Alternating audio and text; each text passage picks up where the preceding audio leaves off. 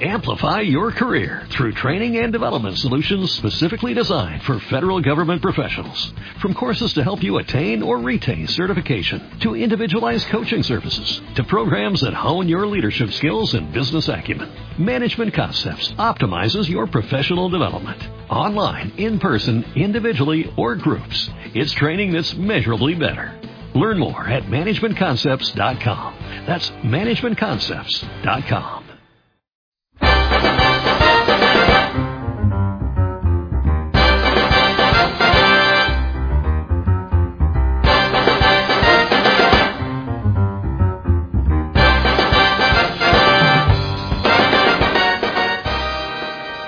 buenas tardes y bienvenidos al décimo programa de la quinta temporada de Habla de Cine. Ya sumamos 156 desde nuestros inicios.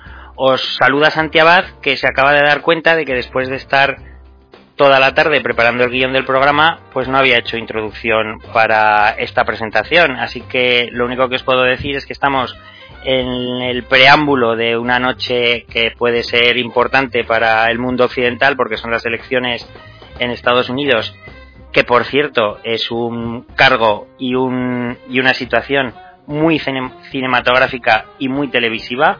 Creo que podemos enumerar decenas de actores que han interpretado al presidente de los Estados Unidos y decenas de películas y de series de televisión que abordan esta, esta temática.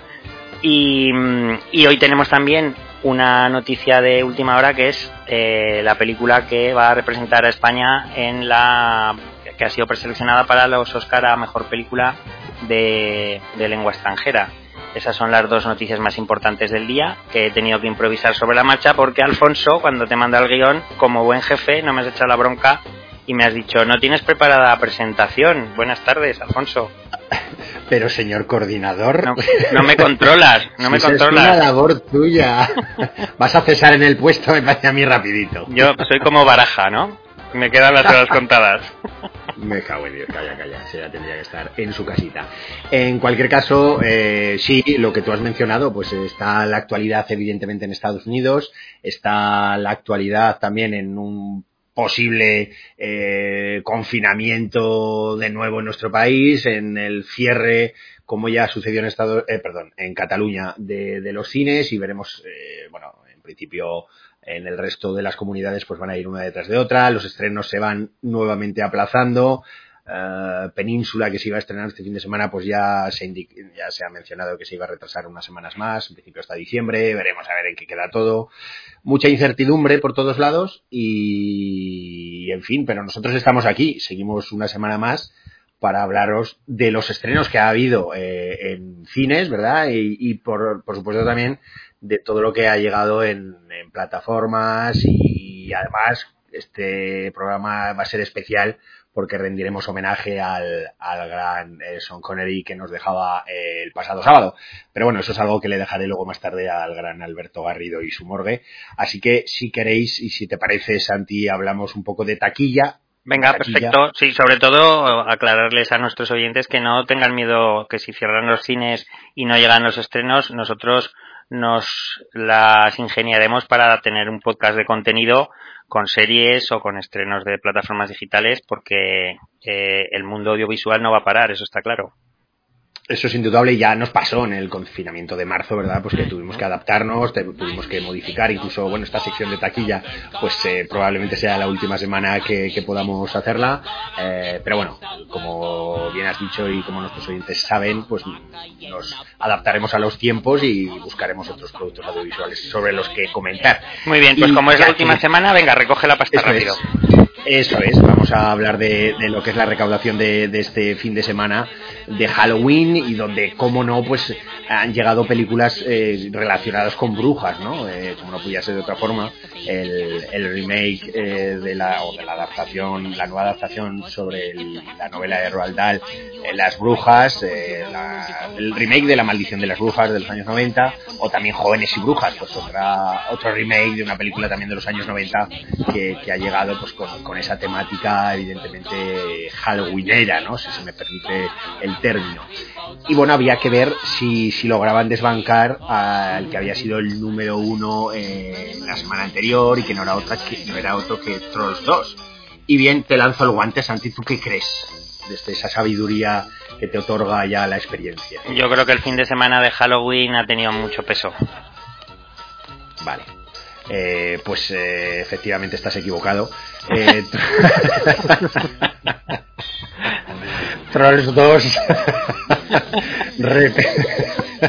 Por algo llevo yo la taquilla. Eh, Trolls 2. Trolls 2 ha sido la que se ha llevado el gato al agua eh, por segunda semana consecutiva. Es cierto que baja un 60% y ha tenido, como era de esperar, una gran competencia con las dos películas mencionadas, pero a pesar de ello, el cine familiar eh, de, de, de, los trolls pues ha arrastrado a mayor cantidad, en este caso ha conseguido 315.000 y acumula 1.240.000 euros en nuestro país. Pero escucha, Alfonso, como, como dime, estamos dime. en una noche electoral, si se, si se sí. juntan, si hacen una alianza las brujas de Roald Dahl y las jóvenes y brujas le ganan a, a Trolls. Con lo cual tenía razón yo, el peso de la noche de Halloween, o sea, me, me has desacreditado cuando yo estaba pensando en una alianza.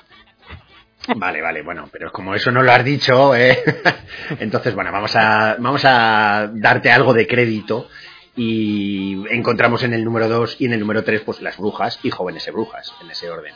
Las brujas eh, de Roald Dahl con 297.000 euros en 235 cines, lo cual, pues, eh, como nos indican nuestros amigos de Taquilla España, pues es una media superior a los 1.000 euros por cine, en este caso 1.250 euros, lo cual es una estupenda media para los tiempos que corren, como decía. Y en el tercer puesto, pues este remake de Jóvenes y Brujas, eh, del mismo título del anterior, pues que en este caso ha recaudado menos de la mitad, 114.000, no ha tenido prácticamente tirón y se queda en una media inferior a los 500 euros por cine y por sala, que han sido 234 cines los que se han estrenado.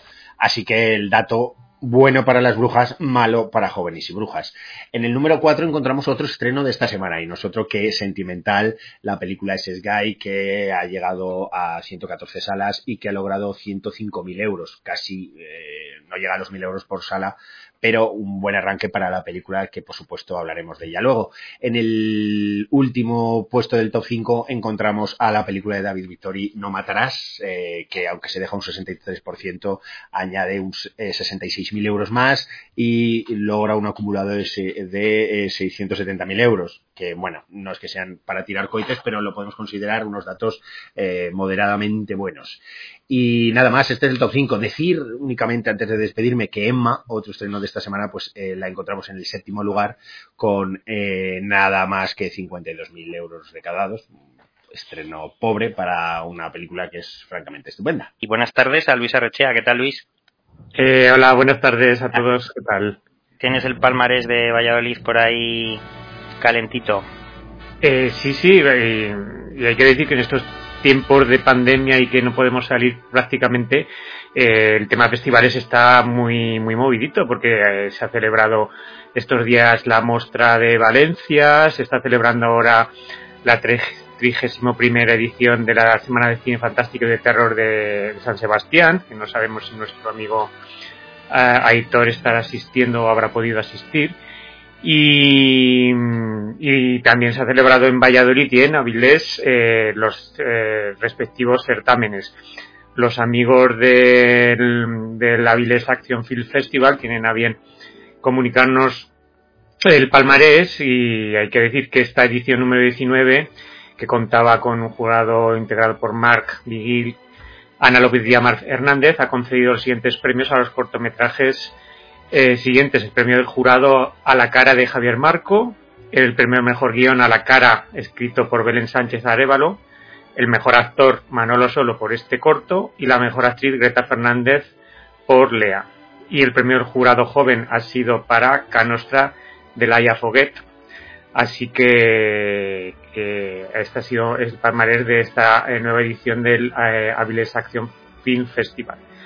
Y bueno, en cuanto a, la importancia también hay que destacar el eh, que se ha podido celebrar con todas las restricciones del mundo el, la, Seminci en Valladolid, donde hemos contado con la asistencia de nuestro compañero Christopher y nuestra amiga Mar Margarita Chapate. Y parece que ha sido una, una edición bastante bastante digna y con buenas películas. Eh, básicamente los premios se han repartido entre dos, y, el, el, palmarés ha sido el siguiente. La Espiga de Oro eh, es para preparativos para estar juntos un periodo de tiempo desconocido de Lily Horvath por Hungría, que también se ha llevado el premio a la mejor directora y el premio a la mejor actriz para Natasha Stork. La Espiga de Plata para la película Gaza Mon, Amour de Arafi Tarzan Nasser, que se ha llevado el premio al, mejor guion. El premio especial del jurado ha sido para There is no Evil de Mohammad Rasulov. El premio al mejor director ha sido Sabepo para la película Joseph, dirigida por Aurel, y para la película Servants, eh, dirigida por Iván Ostrogowski. El mejor actor ha sido Shai Bia Bibi por Here We de Israel, eh, Italia. Y luego otros premios, el del público ha sido para la película de Huberto Pasolini, Nowhere Special, el montaje para el profesor de persa y el dirección de fotografía para La nube en su cuarto. Entre estos y los premios más importantes de esta eh, última edición de, la Seminci. Así que, como veis, eh, se están pudiendo celebrar los certámenes y bueno, eh, muchos de ellos presenciales. ¿El siguiente cuál es, Luis? Em, eh, está, bueno, se está celebrando el Festival de, Donosti de Cine de Terror, el viene de Sevilla. Sevilla es el próximo, sí. y luego, pues, Gijón, que lamentablemente se va a celebrar únicamente online por la situación que se, que se encuentra. Y Zaragoza, ¿no? Hombre, y Zaragoza, por supuesto. Gracias, Muy bien. Menos mal, menos mal, que estamos eligiendo la sección de largos, que si no. bueno, pero por eso decíamos el siguiente, el, para Zaragoza aún, queda, aún quedan dos o tres por el medio. Sí, bueno, Sevilla, pues, Sevilla es el siguiente. Y luego pues a la par se celebran Gijón y, Zaragoza, sí. Muy bien, pues gracias, Luis. No, nos vamos a la morgue, Alfonso, oye Alberto, perdón, em, con un, como ya ha anticipado Alfonso al principio del programa, con un invitado de lujo. Así es, un invitado de lujo que es ni más ni menos que el, iba a decirte, el, escocés, em, no sé, el escocés por antonomasia, ¿no? Yo creo que es prácticamente la personalidad eh, escocesa más conocida en, en todo el mundo eh, conocido, ¿no? Bueno, eh, pero si te parece, antes de entrar con Sean Connery, que por supuesto nos referimos a él, vamos a, hablar brevemente de otros desaparecidos, muy, muy brevemente. Y empezamos por Carol Arthur, una actriz que era mujer eh, de Don DeLuise y que trabajó en películas de Mel Brooks como Sillas de Montar Calientes, La Última Locura, Las Locas Locas Aventuras de Robin Hood o Drácula, un muerto muy contento y feliz.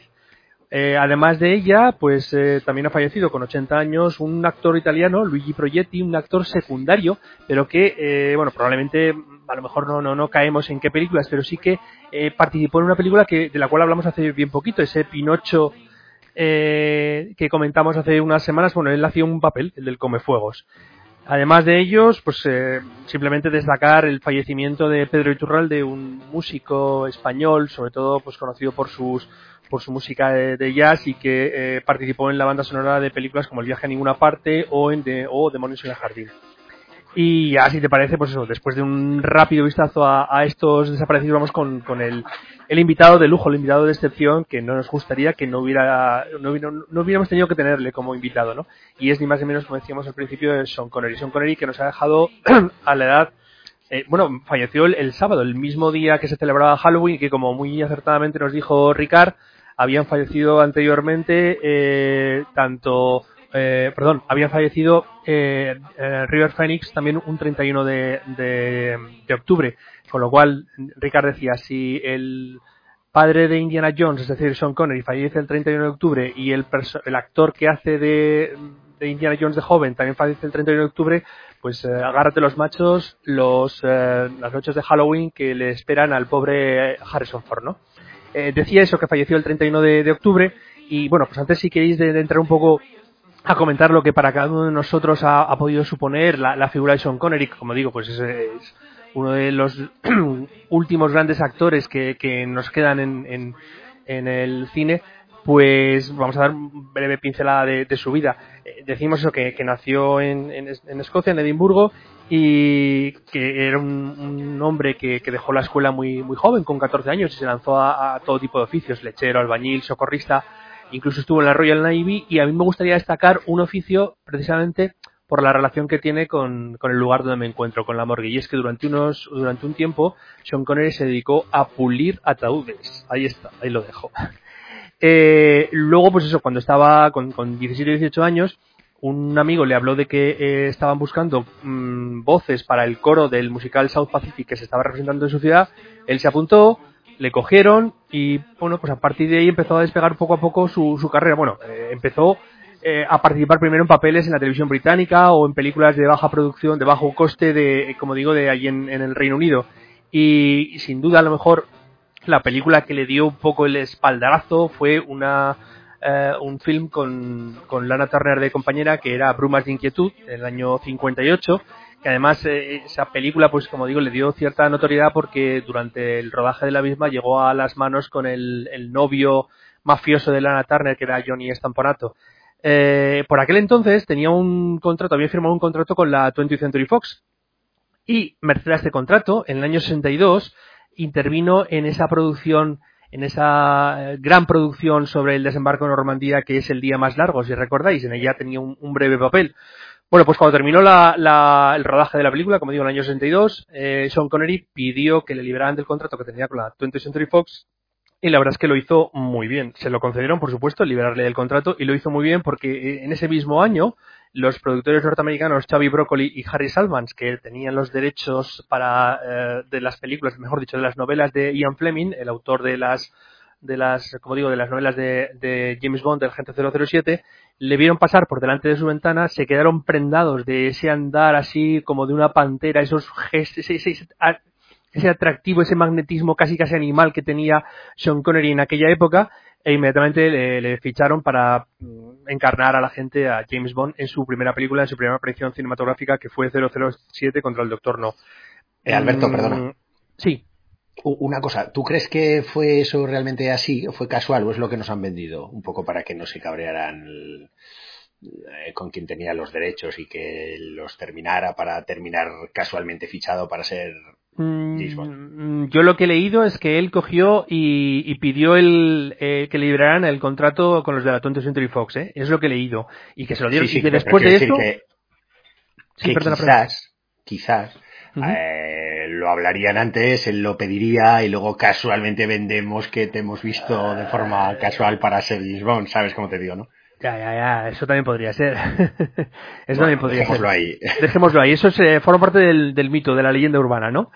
Como digo, ese le contratan para hacer eh, 007 contra el Doctor No y, y, cuatro películas más. El contrato fue por cinco películas a razón de un millón de, de euros, ¿no? Eh, de euros, no, perdón, de dólares, que el libro todavía no existía. Esas películas, pues aparte, como digo, de 007 contra el Doctor No, fueron desde Rusia con Amor, Goldfinger, Operación Trueno, solo se vio dos veces, bueno, y eso ya forma parte un poco de la, de la mitología de la saga bondiana. Eh, sabemos que, que, lo dejó durante un tiempo y que volvió otra vez en el 71 con Diamantes para la Eternidad. Paralelamente, el que no se quería encasillar como eh, un actor que, que, interpretase solamente al agente 007, pues eh, empezó a hacer películas eh, en el año 64 hace una con, con Hitchcock, Marnie la ladrona, que, que, estoy seguro de que luego eh, Luis nos querrá comentar algo. Y también eh, empieza a colaborar con, con, un director de los que sé que te gustan a ti, Alfonso, que es con Cindy Lumet. En el año 65 hace La Colina, una película que a mí me gusta particularmente. Y, y, y, con Sin trabaja hasta en cuatro ocasiones más. Supergolpe en Manhattan, La Ofensa, eh, Asesinato en el Express y Negocios de Familia.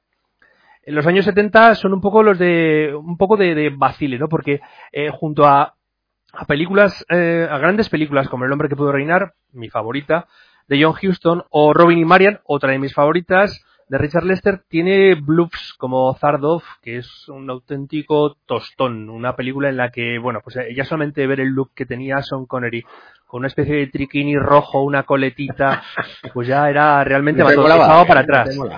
Eh, no, no, no, no, echaba para atrás la película. Solamente, ya digo, solamente la imagen de Sean Connery echaba para atrás. Y luego la película es un truño, ¿eh? Si... Para el próximo Halloween te podías disfrazar así de cerdo. podría, podría. Sería espectacular. Tomo, ¿eh? tomo, nota, tomo nota. Y no te sorprendas el año que viene si me ves una foto de esa guisa. bien, bien, bien. como digo, los años 70 es un poco eso, eh, una película, películas alterna, películas buenas con películas no tan buenas, pero yo creo que es a partir de los 80 sobre todo cuando eh, el público empieza a ver esa, en él esa gran, gran estrella, ¿no? Pues sobre todo pues por, por películas como el nombre de la rosa, mm, Los Inmortales, Los Intocables, por la que obtiene el Oscar al mejor actor secundario, Indiana Jones y la última cruzada, y bueno, los 90 ya son, eh, es, ya el culmen de, su carrera, ¿no? Con películas como La caza del octubre rojo, La casa Rusia, La roca, La trampa, y nos queda pues que, la última aparición de, Sean Connery en el cine pues no fue lo, más brillante ni lo que hubiera yo creo que él hubiera deseado que es aquella película del año 2003 de la Liga de los Hombres Extraordinarios que para mi gusto era un tanto flojita y, bueno, más o menos así, este es el, esbozo de lo que sería su vida o su carrera eh, cinematográfica y su vida, ¿no?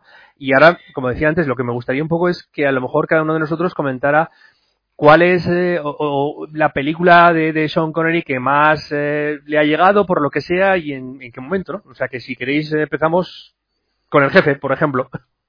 Conmigo, venga, bueno, yo, indudablemente por, por mi edad, yo nací a finales de los 70, casi los 80, entonces eh, no, ah, digamos que toda, todo el Bond de Connery, pues lo he vivido lógicamente de forma posterior, ¿no? Y, todo ese cine de los años 70, pues, pues no, no, lo, no lo descubrí hasta años después, ¿no? Para mí, el, el descubrir de, de, Sean Connery fue, eh, pues probablemente, tendría que hacer memoria, pero en esa época en la que eh, grababa Los Inmortales, El Nombre de la Rosa, eh, Los Intocables y por supuesto Indiana Jones y la Última Cruzada.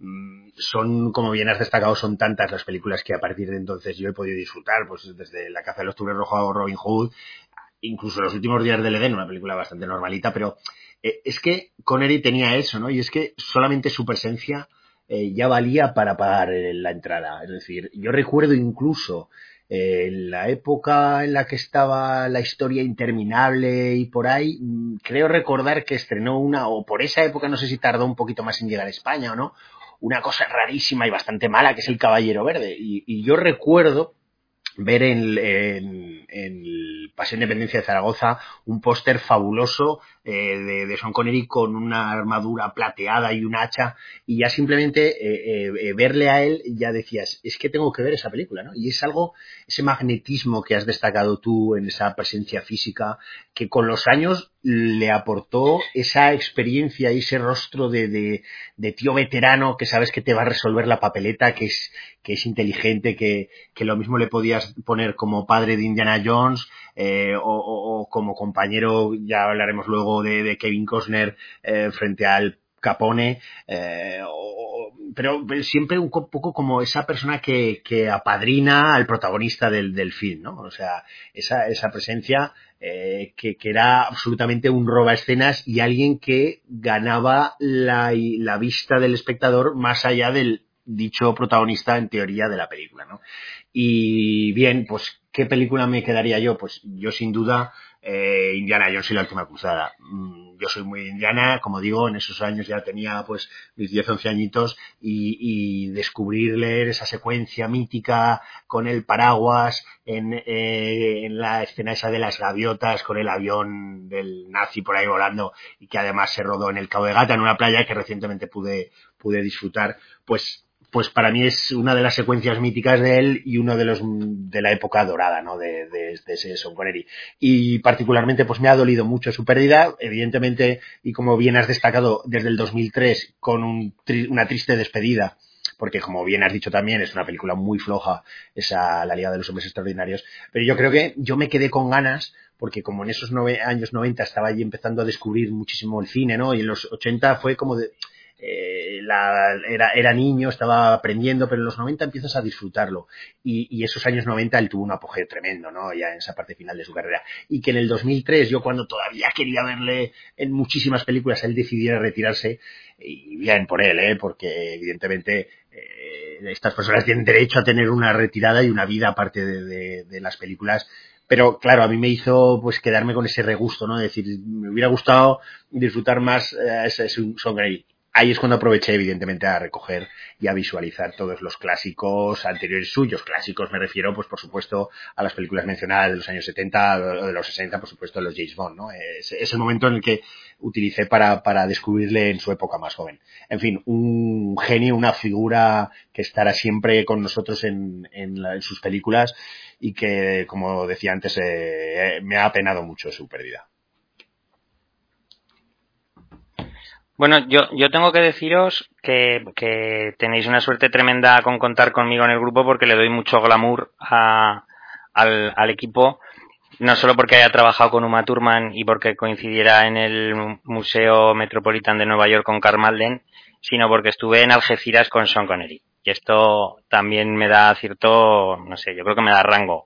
Esto os, os decía, os lo decía el otro día por WhatsApp, creo que me equivoqué de año porque yo estaba en Ceuta dos veces, en el año 86 y en el año 92 y yo os decía del año 86, pero luego he comprobado que no porque el recuerdo que tengo yo de mi encuentro con Sean Connery, porque además estamos hablando de hace 28 años y hace 28 años eh, eran las estrellas eran mucho más accesibles. Eh, me refiero a que eh, era difícil encontrarte con Sean Connery, obviamente, porque, porque era complicado, pero, pero no tenían ese revuelo a, su alrededor y, esa, y ese distanciamiento que ahora parece que no te puedes acercar eh, a uno de estos, bueno, pues como nos pasó, por ejemplo, cuando fuimos al rodaje de, la película de los, hermanos Sisters, que incluso estando allí de visitantes en el rodaje era imposible acercarte a Joaquin Phoenix o a Gyllenhaal, ¿no? Porque tienen como una cámara de seguridad que, que impide acercarte. Bueno, pues en aquel entonces, eh, yo me pude acercar a, a Sean Connery ahí en, en, Algeciras.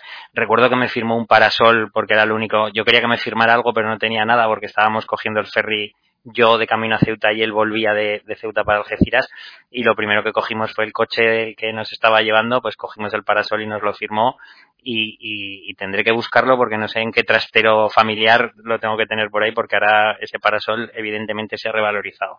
Bueno, fuera de eh, la anécdota aparte, ah, de, decía que era en el año 92 porque yo el recuerdo que tengo de, de ese encuentro con Sean Connery es el de la imagen de los últimos días del Edén, que, que la mencionabas tú, Alfonso, que sí que es verdad que no es una película especialmente destacable, pero su, su aparición era como como de mucha prestancia. Parecía, creo recordar que eh, interpretaba el papel de un doctor que estaba en un bosque haciendo unas sí. investigaciones y, y aparecía sí, ya bastante, eso es, bastante avanzada la película y con esa imagen de pelo largo con coleta es con la que lo tengo yo identificado en el encuentro en, en Algeciras.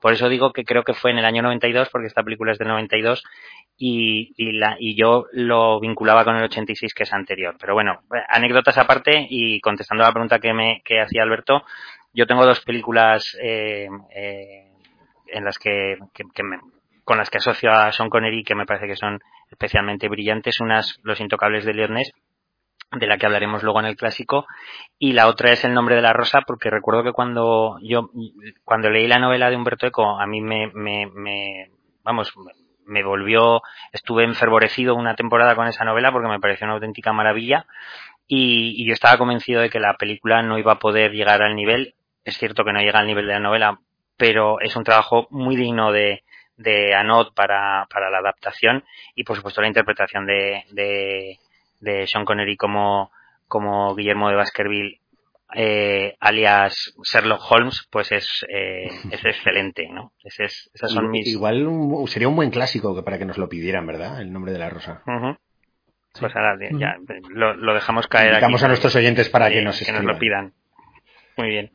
Luis, nos falta tu, tus, prefer, tus preferidos de Connery.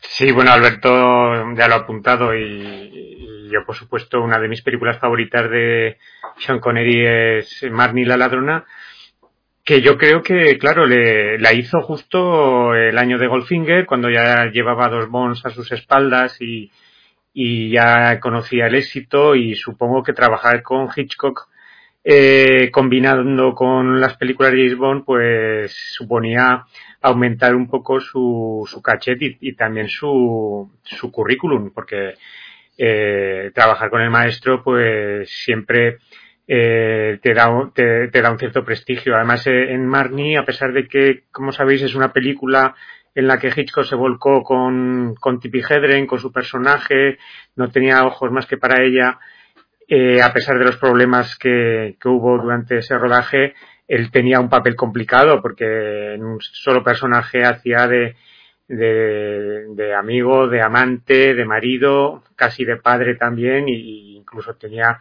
una complicada escena como agresor sexual, ¿no? Que, fue muy comentada y muy criticada. Pero, eh, por supuesto, mmm, dio, muy bien el, el papel y para mí eh, esta película incomprendida de Hitchcock es una, una de las mejores de, de Sean Connery. Y luego a mí me pasa también que, que yo creo que Sean Connery en los 80 tuvo un renacimiento sin, sin, sin que hubiera caído ¿no? En, desgracia en ningún momento, sino simplemente, no sé si fue su papel de su vuelta al, papel de 007 o, o, o, el éxito del Hombre de la Rosa o el Oscar de, de Los Intocables, pero de pronto se convirtió mmm, no en un secundario de lujo, sino en un, en un principal súper taquillero, ¿no? Y, y, y, luego vinieron muchos años de Sean Connery como protagonista. Y de, esta época, aunque por supuesto está el Indiana Jones, que es eh, también es una de mis películas favoritas, yo me quedo con una película que no, quizás no sea de las mejores de, de Connery, pero yo cuando la vi me pareció una preciosa historia de amor y una película de espías muy, muy, muy digna, que es La Casa Rusia, la película dirigida con Fred Shepisi, eh, por, Fred Shepisi, el australiano que, que, contaba además con la presencia de mi adorada Michelle Pfeiffer, que estaba en, en pleno apogeo, y, y, la historia de amor entre el Maduro y la, y la joven eh, en esta Rusia, en este Moscú, eh, con la música maravillosa de Jerry Goldsmith, eh, a mí me parece una de las películas más, eh, más bonitas de la época, ¿no? Entonces, por mencionar una, quizás no de las más conocidas, pero que, pero que está también a un nivel, a un nivel alto, ¿no? Entonces, eh, yo también en, en este renacimiento de Sean Connery, que coincide un poco con tu crecimiento como cinéfilo, eh, lo, lo, lo, adopté como un actor al que, al que seguir, al que ver sus películas, estar pendiente de sus trabajos, ¿no? Y eso que ya llevaba muchísimos años eh, trabajando en el cine, ¿no? Y bueno, pues eh, una pena que, que, lo dejara, que lo abandonara y una pena que haya fallecido, pero bueno, eh, tenemos un buen número de películas para seguir disfrutando de él, ¿no? Por cierto, eh, en Los Inmortales hace de español, ¿verdad? Sí, pero Ramírez. lleva faldas, lleva falda sí. escocesa, ¿no? sí, sí, no, es, es, hace de, mm, eh, como dice, un soldado al servicio de su majestad imperial Carlos V o Carlos I de España, o sea que sí, sí, sí, sí, es, eh, es hace de español. Ahí. Yo creo que además esa es la película, decía antes Luis, que qué película era la que en los años 80 le había llevado un poco, le había puesto otra vez en la, en, el candelero que decía la otra, pues eh, yo creo que era presente en Los Inmortales, ¿no? Porque el Nunca Digas Nunca Jamás, no sé si fue un, relativamente un, un, éxito o no, pero vamos, Los Inmortales sí que fue un pelotazo que se vio en todo el mundo y aunque él no era el protagonista, que era Christopher Lambert, sí que su, su papel dejaba una, una impronta y una huella muy grande, ¿no? Como dices, Alfonso. Yo... No, es que fíjate, en el 86-87, eh, en esos dos años, tiene Los Inmortales, El Nombre de la Rosa y Los y Intocables. Los Intocables, sí, sí, sí. Es que claro, son tres hits totales. Sí, sí, sí, sí, sí. Sí, yo, para mí, mis dos películas favoritas de, bueno, son, son muchas, ¿no? Pero si tengo que decir o quedarme con dos, son dos que las he mencionado antes, que hacen además prácticamente una seguida de la otra. La primera es El hombre que pudo reinar, que la hace en 1975, eh, dirigida por John Huston, y, bueno, sobre una novela de, de Rudyard Kipling.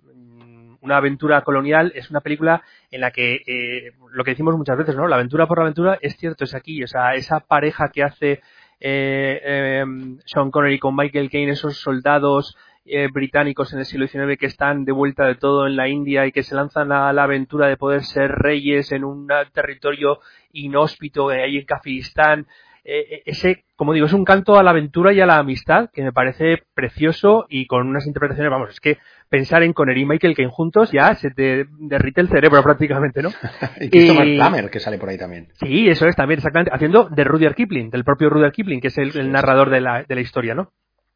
Como digo, esa es una del año 75 y luego otra del 76 que, como digo, que creo eso, que rueda a continuación y que también es una, una película de aventuras, que es Robin y Marian de Richard Lester, en la que, bueno, pues podemos ver a un, a un Robin Hood maduro y es que a mí es una película que me gusta especialmente porque, claro, junta a Sean Connery, que, que es un, un, actor que me gusta muchísimo, pero sobre todo junta con mi adorada Audrey Hepburn, y entonces ya eh, las, las, escenas en las que están juntos, especialmente ese final, que no voy a, desvelar, pero ese final es de poner, vamos, de poner los pelos como escarpias. O sea, sencillamente sí, sí. hay algunas frases, hay, algunos diálogos en ese final que son auténtica poesía, ¿eh? auténtica poesía y, y, y vemos a un, como digo, a un eh, Sean Connery haciendo Robin Hood maduro, en el que, bueno, pues él, él entonces tenía 46 años y, y, a pesar de esa madurez de los 46 años se le ve como un, un personaje atractivo con sus eh, con sus cosas, ¿no? Porque se le ve un Robin Hood barrigón, pero, pero que tiene eh, su atractivo como hombre de aventuras y como hombre de cara a, a una mujer como Lady Maren, eh, interpretada por, por Audrey Hepburn.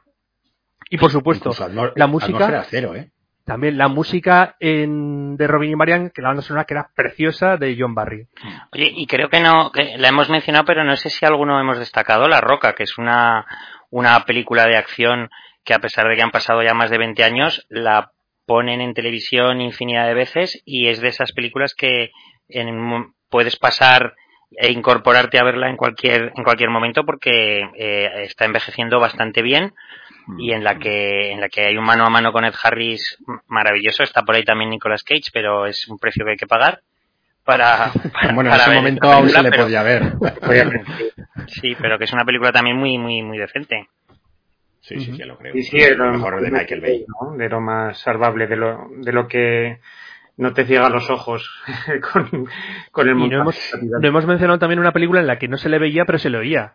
Dragonheart, en la que dejaba sí, su impronta, en el que la vea en versión original deja su impronta en, en la voz de ese dragón, y eso es espectacular también, ¿eh? A pesar de que, como digo, no se le puede ver, sino solamente oír. No, no, efectivamente. Porque de los Inmortales 2 no hablamos, ¿no? Mejor que no. Mejor que no.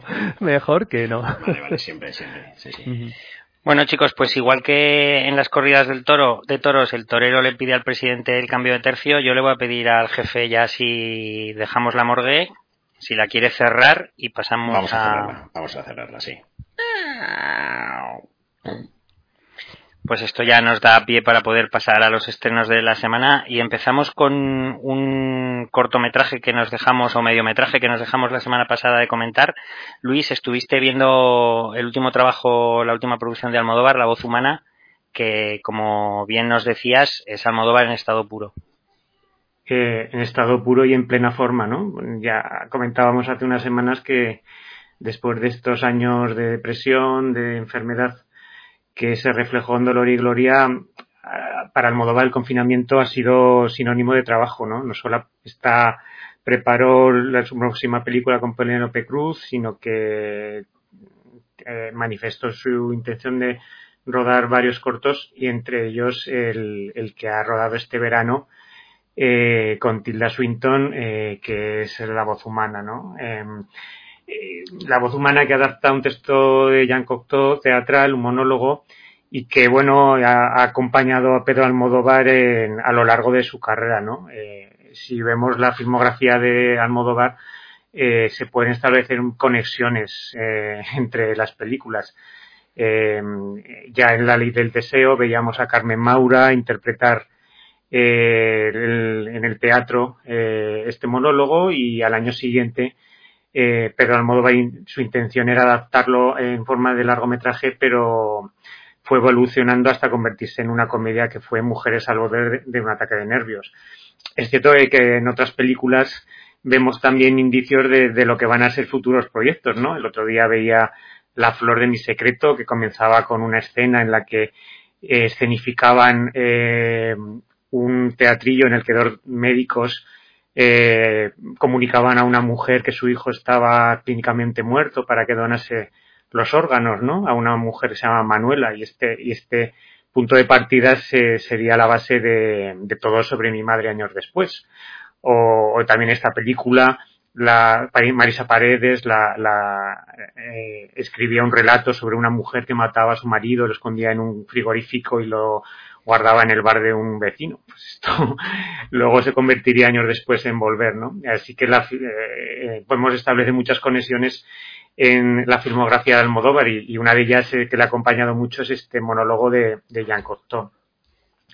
Eh, que cuenta eso, la historia de una mujer desesperada porque su, su relación con su, con su amor se ha roto y, y se cuenta la espera de que venga a recoger sus últimas pertenencias a su casa y está pendiente de una llamada de teléfono, ¿no? De, de, su, de su amante o de su amor, ¿no?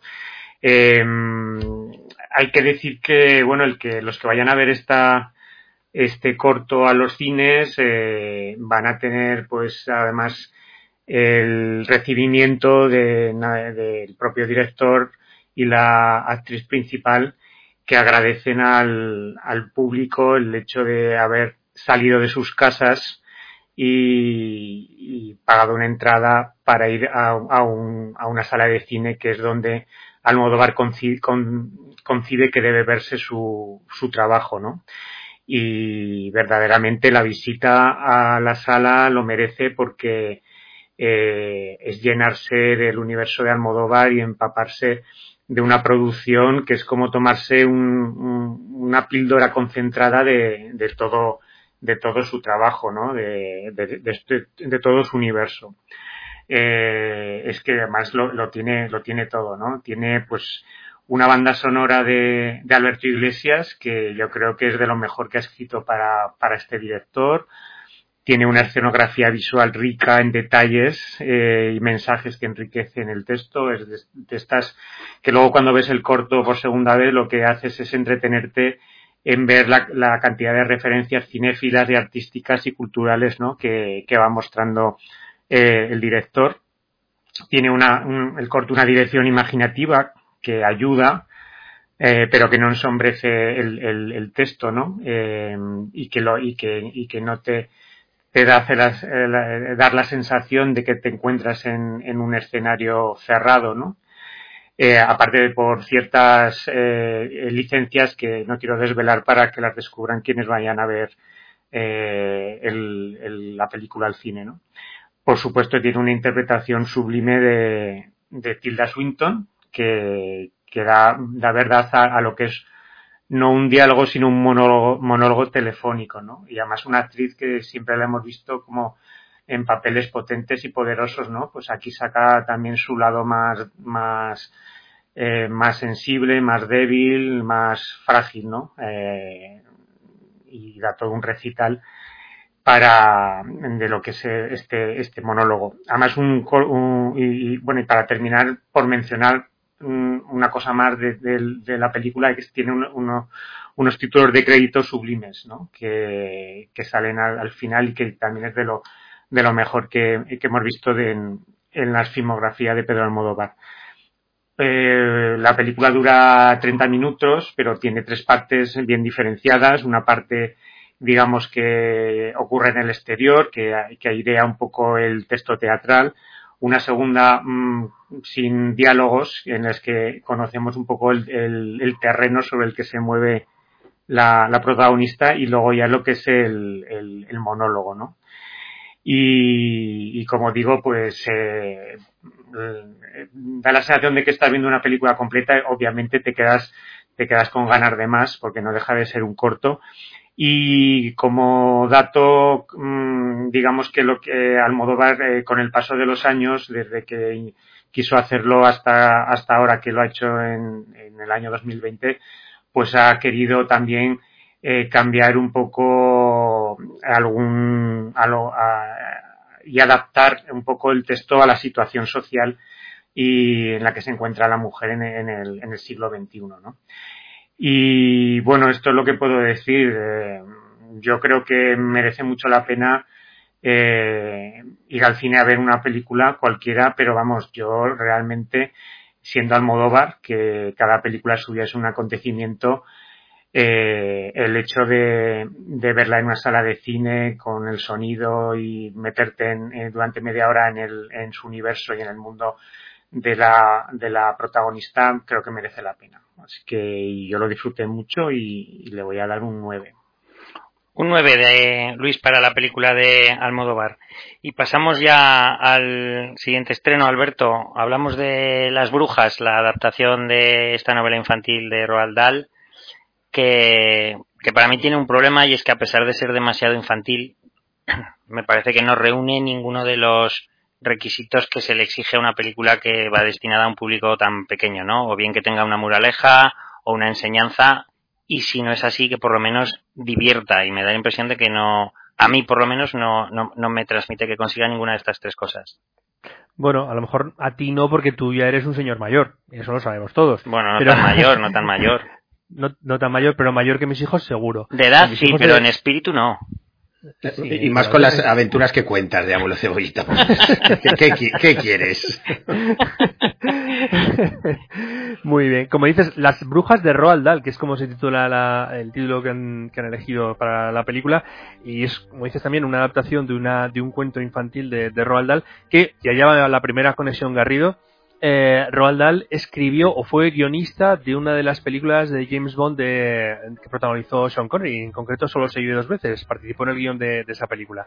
Bueno, Roald Dahl, famoso eh, y conocido, como decimos, por sus cuentos eh, infantiles, yo creo que sobre todo las, adaptaciones más, más famosas son sin duda Charlie la fábrica de chocolate en sus dos versiones o Matilda o James el melocotón gigante o incluso recientemente Fantastic Mr. Fox y mi, mi, amigo el gigante de, Spielberg es un, un, escritor que al que muchas veces se, le asocia pues eso con, un mundo de, fantasía un mundo eh, de gran creatividad y al que también se le une un aspecto oscuro y es quizás el que demuestra en, esta película en las, brujas no que eh, bueno pues eh, nos cuenta la, historia de un de un niño o de unos niños que tienen que luchar contra en, contra unas brujas, las brujas del título, en una convención que, organizan estas brujas, pero para luchar contra ellas además tienen un pequeño problema que tampoco voy a contar para que quien lo vea pues eh, lo, pueda ver, ¿no? Eh, es una película dirigida por eh, Robert Zemeckis y, bueno, yo creo que Robert Zemeckis lo tiene, nos tiene acostumbrados ya a, a, trabajar con, con, pues eso, con mezclando cine de animación o efectos especiales con cine, con actores de carne y hueso, entonces, en ese sentido, bueno, pues yo creo que es un, un paso más lógico en, en, lo que es la carrera de, este director. Quizás, desde luego, estoy de acuerdo contigo, Santi, en que no es lo mejor que ha hecho Robert Zemeckis, ni, ni de lejos. Eh, en cuanto a lo que comentabas de, de la moraleja o enseñanza, bueno, pues a lo mejor no tiene una o un mensaje tan claro como tienen otros otros uh, otros relatos de Roald Dahl como pues eso el propio Charlie de fábrica de chocolate que, tenía una una idea central o una enseñanza que se desprendía de, ese cuento y de las eh, adaptaciones cinematográficas muy claro. No lo tiene, pero yo, bueno, pues buscando y pensando y sobre todo eh, interrogando un poco a mis hijos, se lo he sacado. Y es algo así como que, y esto te va a gustar además, Santi, el tamaño no importa. Es decir, que unos eh, pequeños seres pueden combatir a alguien en principio más poderoso como son unas brujas y no solamente pues eh, por, porque sea más poderoso sino también por la cuestión que digo no lo del, lo del tamaño yo creo que, que, sí que es una película que, que bueno que a, lo mejor al público adulto le eh, le encuentra fallida porque yo sí que mm, para mí le falla algo especialmente en su parte final que, yo creo que se queda un poco incompleta, tampoco voy a entrar en más detalles, pero para los niños o para eso, ese público infantil entre pues 7 eh, y 10 años o 6 y 10 o 11 años, pues sí que sí que entretiene. Y, y además bueno, mm, combina pues aspectos de la de la vida eh, real con, con, la fantasía, ¿no? Aspectos de la vida real que, a veces es dura, ¿no? Lo, como el, planteamiento inicial que tiene el protagonista, pues de cómo va a vivir con su abuela y por qué, ¿no? Pues como digo, eh, en ese sentido, pues yo creo que sí que hay un acercamiento o un intento de tratar a los niños no como adultos, pero sí como seres medianamente inteligentes, ¿no? Entonces, bueno, pues eh, a destacar también que en el guion me parece que está, mm, me parece no, seguro, está Guillermo del Toro y, que en, delante de, la cámara, o sea, en, pantalla podemos ver a, a, actrices como Octavia Spencer y sobre todo a Anne Hathaway que yo creo que da un poco de rienda suelta a, su histrionismo, que no es, por otro lado, yo creo que no es una actriz muy dada a ello, pero en esta película, no sé si es que el papel, sí, creo sí, el papel lo, requiere, eh, pues eh, la, vemos con un catálogo de, de muecas que eh, bueno pues además los efectos especiales hacen hacen bastante por, por ampliar ese como digo ese catálogo de muecas y, y es un poco en el momento en que aparece ella un festival para lucimiento, lucimiento suya, eh, lucimiento suyo, perdón. Y bueno, mm, a mí me parece que, eso, que pensando en un público infantil y en estas fechas o en este fin de semana en el que se ha estrenado, mm, no pasa de ser un producto correcto. Fíjate, Alfonso, que todo esto que ha comentado Alberto es lo que a mí más me sorprendía, teniendo en cuenta que ha sido una producción que no me ha gustado ni me ha aportado prácticamente nada, pero detrás está, como ha dicho Alberto, Robert Zemeckis como director, Guillermo del Toro como guionista, Octavia Spencer, eh, y Stanley Tucci como, como eh, actores. Eh, Claro, yo lo digo desde mi perspectiva de, de, adulto que a lo mejor no ha sabido sacar el niño que lleva dentro. Tú lo has visto con tus ojos de yogurín y con los de tus hijos. Seguro que tienes otra perspectiva. Ahora, ahora te cuento, ¿no? Pero a ese listado que has dicho de, de grandes nombres detrás de esta de este remake hay que añadir también la producción a Alfonso Cuarón, eh, que junto a, a, ya lo diré, a Guillermo del Toro han, también producido, ¿no? Aparte de Guillermo también escribir. Y bien, te contesto. A mí la verdad es que la, la, película del 90, La maldición de las brujas, pues me impactó bastante en su momento, porque yo tenía solo 12 añitos cuando fui a verla al cine y de aquel momento los 12 años no son los de ahora. Ahora con 12 años has visto casi de todo, ¿no? Y, y en esos años, pues no. Eh, yo reconozco que, que ciertamente era un cuento bastante oscuro, ¿no? Y, con esas que además eh, eh, tenía ahí detrás un poco el diseño de, de personajes del, del, ya lo diré, de este que hizo el Cristal Oscuro y Jim Henson. Jim, Henson, Jim Henson. eh, estaba la, digamos el diseño de todos esos eh, de los ratoncitos y, y, esas máscaras, ¿no? Y la hacían un poco muy barroca, ¿no? Pero, pero que impactaban, ¿no? Yo creo que es una historia, ya digo, que, que da cierto terror a los niños, ¿no? Y este, este remake que llega ahora, pues claro, evidentemente CMX se tiene que adaptar a los tiempos que corren y abandona eh, todo ese diseño de, de, digamos, de muñeco físico, tangible, ¿no? Y esas máscaras por, por lo digital. Además, como sabéis, CMX pues siempre ha trabajado muchísimo su aspecto visual en todas sus películas. Siempre le ha gustado innovar. Quizás en este, en esta película es de las que menos ha tenido que innovar, o bueno, ya no sé si tener o ha podido, porque quizás el presupuesto se lo han comido otro, otros aspectos, ¿no?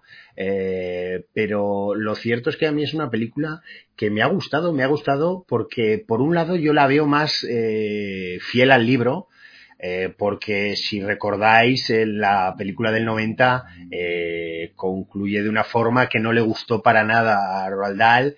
Eh, de hecho, bueno, montó en cólera y se negó a que se adaptara a ninguno de sus libros eh, al cine. O sea, se, se, negaba porque, porque, bueno, ya digo, eh, se cabreó muchísimo. Creo que hasta cogió un megáfono y se puso a hablar a la gente a la salida del cine para pedir que, o a la entrada del cine para pedir que no fueran a verla, o sea, hasta ese punto, ¿no?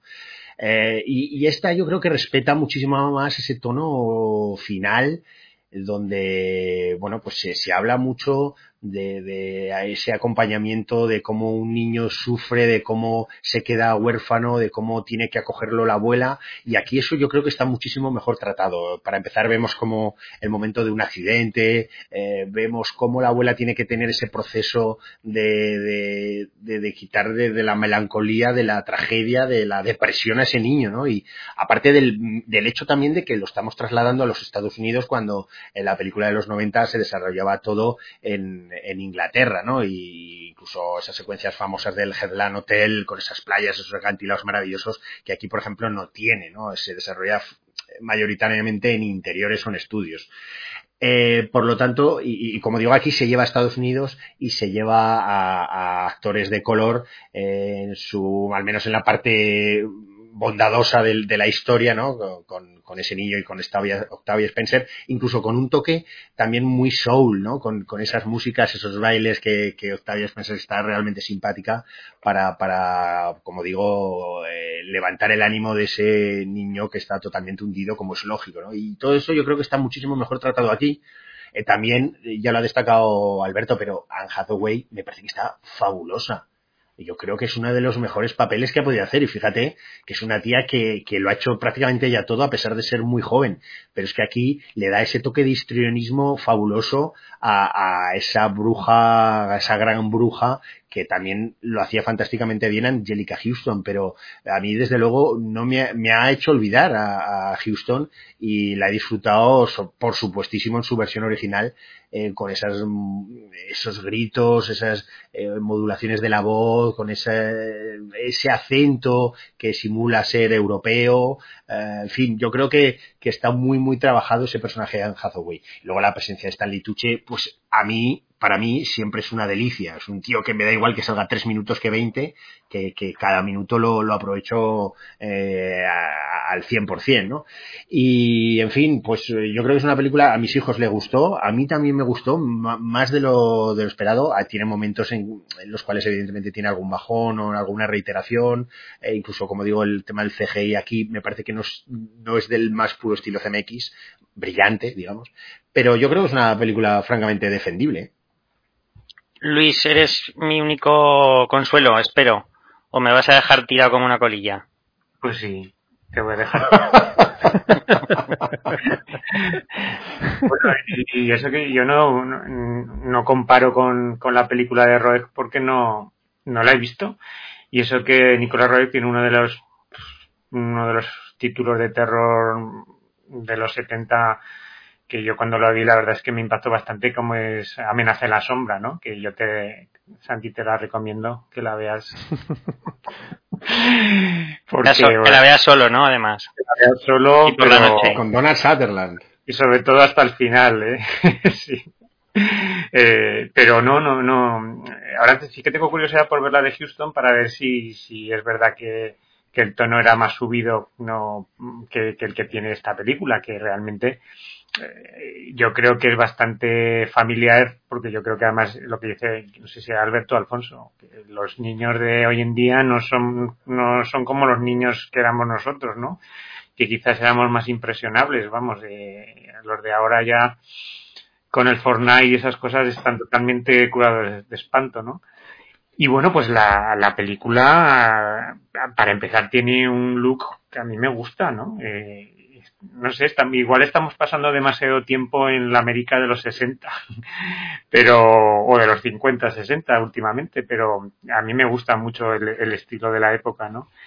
Y, ver algo de CMX eh, siempre, por lo menos, es signo de, cierta calidad. Es, cierto que, vamos, en su filmografía eh, daba la sensación de que cada película que hacía era un reto en cuanto avance en efectos especiales o innovación o, o en la forma de rodarlo, que si con, con Tom Hanks, ¿no? Eh, que tenía que, que, adelgazar y mientras tanto el eh, CMX rodaba lo, que la verdad esconde mientras eh, Hanks adelgazaba y o sea, siempre se enfrentaba a retos, no solo en, en cuanto a efectos especiales.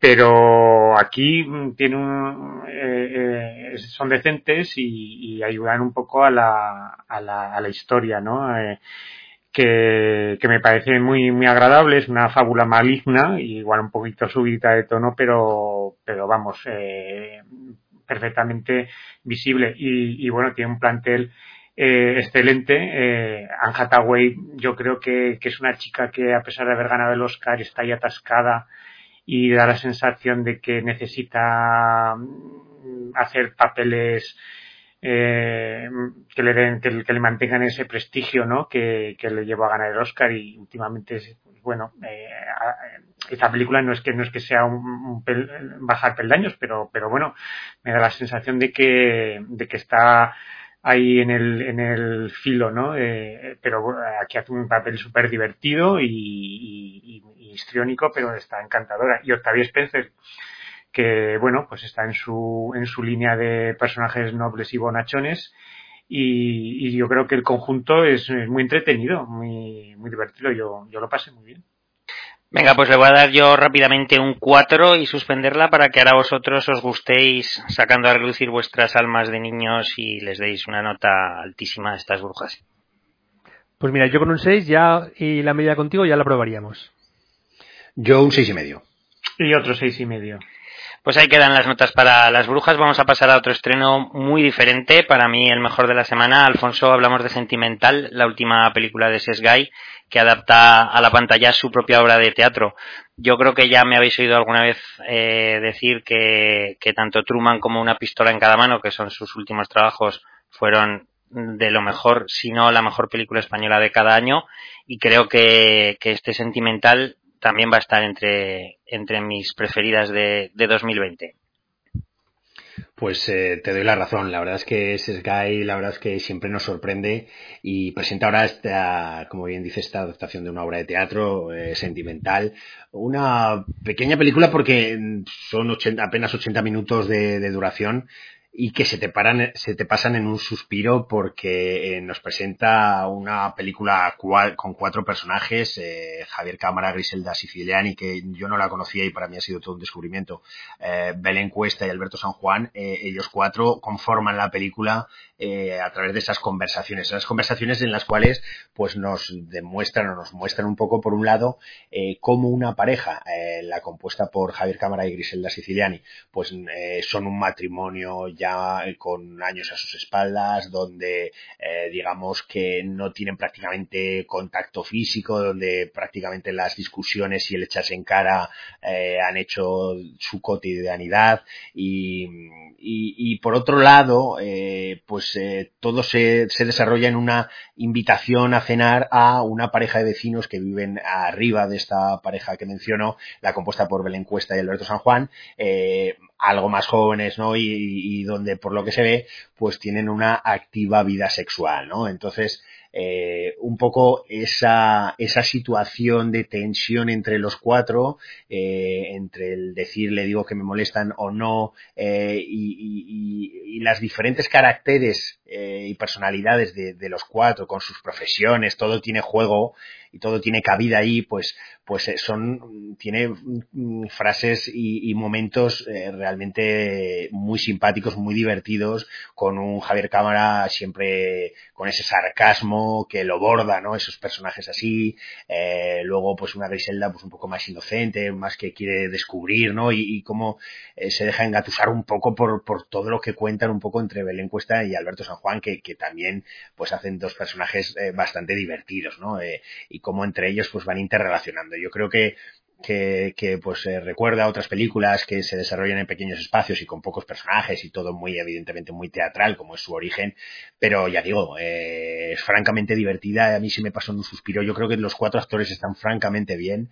Eh, pero lo que pasa es que mis ojos se van a Javier Cámara porque yo tengo predilección por este por este actor. Me parece fabulosísimo.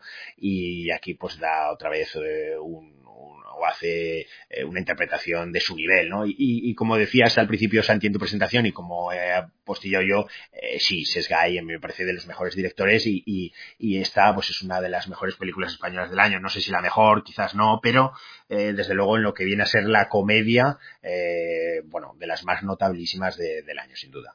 No, no te escucha mucho, Alfonso, por lo, porque lo primero que has dicho de todo, has dicho te doy la razón y como son unas palabras que casi nunca te he oído decirme, pues estaba emocionado durante los minutos de tu intervención, pero creo que has mencionado que, que esta película te recordaba a algunas y, y yo no sé si os acordáis que, que hace dos años en el Festival de Cine de Zaragoza se elegimos una película, creo que rumana, que con la que tiene cierto, ciertos puntos, bastantes puntos en común. No sé si, si la recordáis. Sí, no, no recuerdo ahora el título, pero sí fue de las que más me gustó en la selección que, que hicimos, eh, pues que fue hace un par de años, me parece. Sí. Y sí, sí, son de estas películas eh, como, eh, no recuerdo ahora el título, eh, de esta otra que también son unos vecinos que se juntan ahí en una casa con... Sí, la de Polanski, ¿no? La de... Esa, esa, esa. Un dios... Un dios salvaje. Dios salvaje. Eso es, un dios salvaje, pues, pues recuerda un poco a esa, ¿no? Uh -huh. Con sus derivaciones y sus diferencias, evidentemente, ¿no? Pero sí, sí. Bueno, eh, Luis, es verdad, yo he leído críticas que hablan de que a partir de determinado momento el desarrollo de la trama puede parecer un poco forzado, pero a, mí me da la impresión de que las interpretaciones de los cuatro actores que, a las que ya ha hecho mención Alfonso y los diálogos tan formidables que, escribe Sesgay enmascaran esa posible deficiencia y entre comillas el posible porque para mí no lo es. Primero porque es, es un, ese tono de comedia que tiene eh, que, que, se esconde detrás de ese drama o al revés, es un drama que se esconde detrás del tono de comedia que tiene durante los 80 minutos. Eh, creo que lo que lo justifica, pero ya sabes que la gente es muy dada a decir que no se cree lo que pasa en una pantalla. Sí, bueno, se oye poco, ¿eh? esa, esa expresión, pero... para lo que debería, ¿no? Se oye poco para lo que debería. Sí, yo creo que, que sí entiendo cuando los que lo critican en qué momento de la película se refieren, porque hay un momento de juego de puertas, de entradas y salidas que, que quizás puede hacerse pensar como que se está alargando la, la trama, pero es que es que la dirección y el guion de Guy eh, está tan bien hecho que, que lo que no quieres es que se, que se vaya nadie de esa casa, ¿no? Eh, que siga, que siga la fiesta y, y, y, está muy bien hecha, primero la dirección, porque a pesar de ser una obra teatral, eh, no, no, no, sientes la claustrofobia propia de que, que suele pasar en las adaptaciones, ¿no? Y luego el guion, el guion da para mucho, para muchos diálogos, para muchas conversaciones y sacar muchos temas. En realidad, eh, es eh, la crisis de una pareja que, con la visita de esta otra pareja de vecinos eh, ves puesta su, la fragilidad de su relación y, y, y la, las dificultades por las que está pasando, ¿no? Y, bueno, con el tono un poco pícaro y sexual que, que invade toda la trama, pues lo que haces es en el fondo plantear la, a dónde va la relación de una pareja madura, ¿no? Y, y, además yo creo que tiene un final, un final abierto que además cuando yo sal, salimos del cine, José Manuel y yo, pues él tenía una opinión de lo que iba a pasar y yo tenía la contraria, con lo cual, bueno, eso, eso es saludable y está bien, ¿no? Por supuesto, el, apartado actoral es, es, está genial. Yo también, como, como Alfonso, me priva Javier Cámara, eh, me parece uno de los tíos más major de, del cine español, uno de los mejores actores. Yo estoy con ganas de ver lo que ha hecho con Trueba, si lo podemos ver en algún momento. Y aquí le toca un poco el hueso más duro, ¿no? Porque eh, es un personaje antipático que yo creo que, que, muy pocos espectadores se van a poner de su lado. Y, con cámara es un gran actor pero pero igual le vemos en papeles más chistosos a veces pero aquí realmente no hace gracia muchas de las cosas que dice no y, y a pesar de todo pues pues borda su papel gracias a esa expresividad. Y también es un descubrimiento el de Grisela Siciliani, que está genial, y bueno, que la encuesta y Alberto San Juan les da la réplica, cada uno en su papel, eh, muy cómica y, está muy bien. Vamos, yo creo que, que también es un momento de los mejores momentos que pasan las últimas semanas en el cine, eh, es una delicia de, de tragicomedia y vamos, súper recomendable para que la gente pues salga de casa y vaya al cine, ¿no? Yo no sé cuál es la postura que mantenía José Manuel y cuál es la que mantenías tú, pero tengo que decir que estoy con José Manuel, sin duda, y le doy un ocho y medio. Alfonso. Un ocho. Eh, otro ocho. Y vamos con el último estreno de este primer bloque, Luis. Emma, la enésima adaptación de la obra de Jane Austen, bien en formato película, bien for miniserie para la televisión, por, por enésima vez, como decía, llega, llega esta obra. Eh, sí, una, nueva versión que de la, no sé cuál es la, la última, yo me viene a la memoria la, la, la del 96 de Douglas McGrath con William Paltrow, que además precisamente ganó el Oscar a Mejor Banda Sonora, Richard Portman me parece, y ahora viene una nueva versión con, eh, dirigida por Autumn Wills, que no, eh, de la que no sé si tengo no tengo ninguna referencia, pero bueno, yo creo que ha hecho un excelente trabajo, una excelente adaptación de esta novela de, Jane Austen, ¿no? Eh, y encima con, con un excelente reparto capitaneado por la que va a ser la reina de la noche en habla de cine, que es Anya Taylor Joy, que está fantástica. La historia, pues bueno, mm, dicho de manera vulgar podría decir que es la historia de un montón de gente desocupada, ¿no? que no tiene otra cosa que hacer que, que, vivir y, hablar de los demás, ¿no? Eh, pero vamos, eh, sobre todo nos, nos, centramos en el personaje de Emma Woodhouse, que es una chica que le encanta un poco hacer de casamentera y de eh, fabular sobre quién debe estar con quién y tal. Y tiene de un, amigo muy íntimo que con el que tiene una gran relación, pero un, como una amistad que parece que no desemboca en nada más, que está rondándole todo el rato. Y sobre la vida de este grupo de personas de alta sociedad eh, transcurre un poco la, la, película, ¿no? En las fabulaciones, en las idas y venidas de, unos y de otros, ¿no? Eh, eh, la, la, la, película también critica un poco, eh, entre comillas y de manera chistosa, pues el hecho de esta gente que, vive de rentas y que, no tienen grandes preocupaciones. Tanto es así que, que hay una escena muy divertida en la que la amenaza de que caigan unos pocos, unos pocos copos de nieve provoca el estampido de la casa y que salen todos a, para refugiarse en sus casas, no vaya a ser que pase algo, ¿no? Eso es, te hace pensar un poco eh, la fragilidad de, esta gente, ¿no? Pero bueno, sobre todo lo que prima es la amabilidad, ¿no? Y la, la buena relación entre todos ellos, salvo algún personaje más maligno, como puede ser el, el personaje del reverendo, precisamente interpretado por eh, a ver no me sale el nombre ves que lo, vimos en regreso en Hope. Josh O'Connor. Josh O'Connor. Josh O'Connor sí lo hablamos de la semana pasada.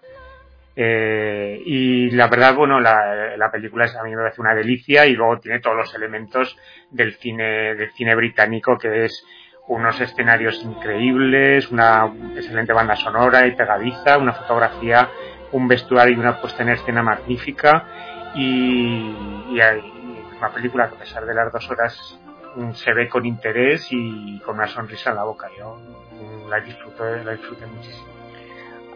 Alberto, nos hablaba antes Alfonso de la comparativa de las brujas de Roald Dahl con la versión de, de Angelica Houston de hace unos años. Te pregunto a ti lo mismo en relación a esta adaptación de la novela de Jane, de Jane Austen con respecto a las anteriores. Tú que además has ido al colegio con, con ella y que puedes tener también su, su opinión de primera mano. Bueno, pues como dices tú, yo creo que, que a Jane mmm, puede ser que esta sea la versión que más le, le, guste. De las seis versiones, antes comentaba Luis cuántas se han hecho. Pues mira, te puedo dar el dato. Se han hecho seis con estas seis versiones. Tres para la televisión y tres para el cine. Esta es la última, lógicamente. Y la anterior, aparte, además de, para el cine, además de la que comentaba Luis con Gwyneth Paltrow, la de Douglas McGrath en el 96, hay una versión, una adaptación muy libre, que es aquella que protagonizaba Alicia Silverstone, Clueless, fuera de onda, en el año 95, que era la misma historia, pero ambientada en un, en un instituto en, en los Estados Unidos. Eh, yo te decía eso al principio, que yo creo que a Jane mmm, le gustaría, quizás esta es la que más le, le gustaría porque, por ejemplo, la de, perdón, la de Wynette Paltrow a mí me da la impresión de que ponía más acento en, en lo que son los aspectos más de comedia de la, de la historia, que los tiene, ¿eh? tiene unos aspectos, pues eso, eh, esos líos, esos enredos que son graciosos al final, pero yo creo que, que incidía más en, ellos frente a esta versión que, por decirlo de alguna manera, es más, más eh, canónica, más clásica, más adaptada a, a lo que es la, la novela de Jane Austen. Eh, no hay que olvidar además que guion lo, lo, escribe Elinor Catton, que es una señora, bueno, que nació en Londres, pero no en el Londres de Gran Bretaña, sino en Londres de Canadá. Y eh, aunque nació en el Londres de Canadá, ella es de nacionalidad neozelandesa, o sea, una cosa un poco rara. Bueno, pero esta señora, Elinor Catton, eh, obtuvo en el 2013, con apenas 28, o sí, 27 28 años, el premio Man Booker, que es uno de los premios más prestigiosos del, de la literatura inglesa, ¿no? Eh, entonces ella tiene, como digo, una formación como escritora y como novelista acreditada. Y es, yo creo que, lo que ha incidido, en lo que más allá ha incidido, ¿no? En, buscar que la adaptación de la novela de James Austen fuera lo más fiel y fidedigna al espíritu de, Jane Austen. Eh, y luego, por supuesto, la directora Autumn de Will, ese, ese guion tan fiel a la novela, como digo, de Jane Austen, lo que ha hecho ha sido plasmarlo también en una, en una realización bueno, pues yo creo que muy muy clásica, ¿no? A pesar de que esta señora, está eh, directora Autumn the Will, es su primer largometraje, hasta entonces lo único que había hecho, o lo único que ha hecho ha sido eh, cortos y vídeos, por ejemplo, para, para Beck, eh, mm, digamos que en su salto al cine, eh, yo creo, desde mi punto de vista, que ha, pretendido pues, ser, ser, muy clásica, pues tanto en la, en la forma de rodar como en la ambientación, lógicamente, la que destacaba destacaba Luis que, que prácticamente cada plano, muchos de esos planos en interiores, unos interiores espectaculares de unas mansiones de eh, inglesas eh, espectaculares como los de la campiña inglesa, eh, Santi, esa campiña inglesa que tú y yo sabemos dónde está, eh, pues eso, como digo, esos planos, cada uno de esos planos es prácticamente un, una, pintura, ¿no? Entonces yo creo que, que, como decía, un poco por volviendo al principio, me parece que es la adaptación más clásica, más fiel más fidedigna a, la novela. Y luego además destacar eh, la, música que comentaba también Luis, que, uno de los compositores de la banda sonora original es Isabel Waller-Bridge, la hermana de Phoebe, nuestra querida Phoebe. Eh, pero que además de eso, las, las, eh, la música que no es original, que no está compuesta para la película, sino la música, pues hay piezas de Mozart o piezas de Beethoven, la, la interpretan los, los propios los propios actores de, la película, tanto, tanto Taylor Joy como eh, Jonah Flynn. O sea que, eh, quiero decir que han buscado, eh, aparte de ese clasicismo y esa fidelidad a la novela, un realismo, de alguna manera, eh, también en las interpretaciones de los, de los actores, ¿no? Alfonso, hablábamos la, la, semana pasada de la necesidad de haber vuelto a rodar Rebeca y, esta semana te vuelvo a preguntar lo mismo. Después de seis adaptaciones que nos ha dicho Alberto que ha habido de esta obra, eh, em, es necesario volver a rodarla, por mucho que a lo mejor sea la más fiel o que sea eh, la mejor de todas. ¿Qué, explicación le das a todo esto? Eh, hay, hay, una falta de ideas, porque fíjate que estamos hablando de un remake de Las Brujas de Roald Dahl, estamos hablando de otra versión de Emma y después mm, también tenemos Jóvenes Brujas que, que, es un remake de una película de hace años. ¿Qué, qué está pasando? Bueno, es, curioso esto que dices porque son tres remakes de tres películas de los años 90 que nos han llegado justo la misma semana. ¿Qué está pasando? Bueno, pues yo, creo que hoy en día los productores, eh, evidentemente, ante la escasez de ideas, porque prácticamente todo se ha hecho ya, ¿no? Ante esa situación eh, y más con el mundo actual que tenemos hoy día, pues buscan una rentabilidad indudablemente fiable posible o tratar de rentabilizarlo de la mejor forma. Y a veces es preferible adaptar, aunque sea por vigésimo sexta vez, eh, una novela o sí, un relato eh, de alguien popular o aunque ya se haya adaptado, pero que tiene un tirón, pues eh, lo dotan con otros actores pues, más jóvenes o más de la actualidad y, y toda esa combinación entre una historia buena con una buena ambientación y con el tirón de X actores o actrices, pues hace que muchas veces apuesten más por ello que no por traer una nueva historia eh, que a veces no son súper brillantes, ¿no? Entonces pasa esto, ¿no? Que, que, que, deciden apostar por esos remakes. Por ejemplo, ya hablaremos luego de Jóvenes y Brujas, pues una película que es flojita en sí, eh, y cómo nos la traen de nuevo, ¿no? Bueno, pues, pues obedece a, esto que te estoy contando. Y en este caso, bueno, pues al fin y al cabo, Jane Austen, eh, eh, pues es una de las escritoras más adaptadas. y, y bueno, y y en este caso, pues es que eh, the Wild, eh, como bien has dicho, habéis dicho, es, su debut, pero, pero es una, una mujer que, que es, foto, eh, es fotógrafa. Entonces se nota eh, como en este debut en, el, séptimo arte, pues, pues le, lo dota con una fotografía que aunque no es que la dirija ella directamente, sino Christopher Blowell, sí que se, se, nota su mano ahí, ¿no? Y su experiencia como fotógrafa a la hora de retratar, de ubicar y de poner la cámara. Y esta Emma, a mí particularmente me parece una adaptación más que digna, me parece muy divertida. Eh, como ha dicho Alberto, yo creo que se ajusta más a, la novela original de Austen. Eh, yo pienso que tiene ese tono un poco de comedia más irónica, más sarcástica, que a lo mejor tenía la anterior y, personajes como el de Bill Nighy, eh, un August Imri que yo creo que está fabuloso y que tiene una estupenda química con Anna Taylor-Joy, en la cual pues ya sabéis que, es una de mis debilidades y que yo creo que lo está demostrando año tras año con, con y con una serie que luego hablaremos de ella. Eh, la verdad es que eh, la película oscila en torno a, ella, eh, la cámara la quiere a ella y, y como todos esos mezclas de, de, amoríos, como un personaje que, quiere o se entretiene de esta forma, que tiene una posición de la alta nobleza y por lo tanto no tiene sus primeras necesidades cubiertas y entonces se entretiene pues de, haciendo de casamentera de, cualquier personaje que aparece por allí, ¿no? Y, y, y esas tensiones entre si tú eres digno de, estar aquí en esta mesa, ¿no? O si no eres noble pero no de lo más noble, todos esos juegos, ¿no? Que siempre son interesantísimos de ver con una Mia Goth que, siempre es curiosa de verla, esa actriz sin cejas, ¿no? Que, siempre le aporta un rostro particular a toda su, a todas sus interpretaciones. Pues yo creo que todo ello hacen una historia que a mí particularmente me entretuvo mucho, a pesar de que esto que ha mencionado Luis, que se pasa de las dos horas, pero entre la fotografía, el vestuario, los actores, eh, las frases, las conversaciones. Bueno, yo creo que, es una película que merece ser vista a pesar de ser la sexta adaptación de esta novela James Austen. Luis, ¿tu nota? Un 7. ¿Alberto? Otro 7. ¿Y Alfonso? Pues mira, eh, voy a variar, un 7,05. Venga, nos vamos de paseo por las plataformas digitales.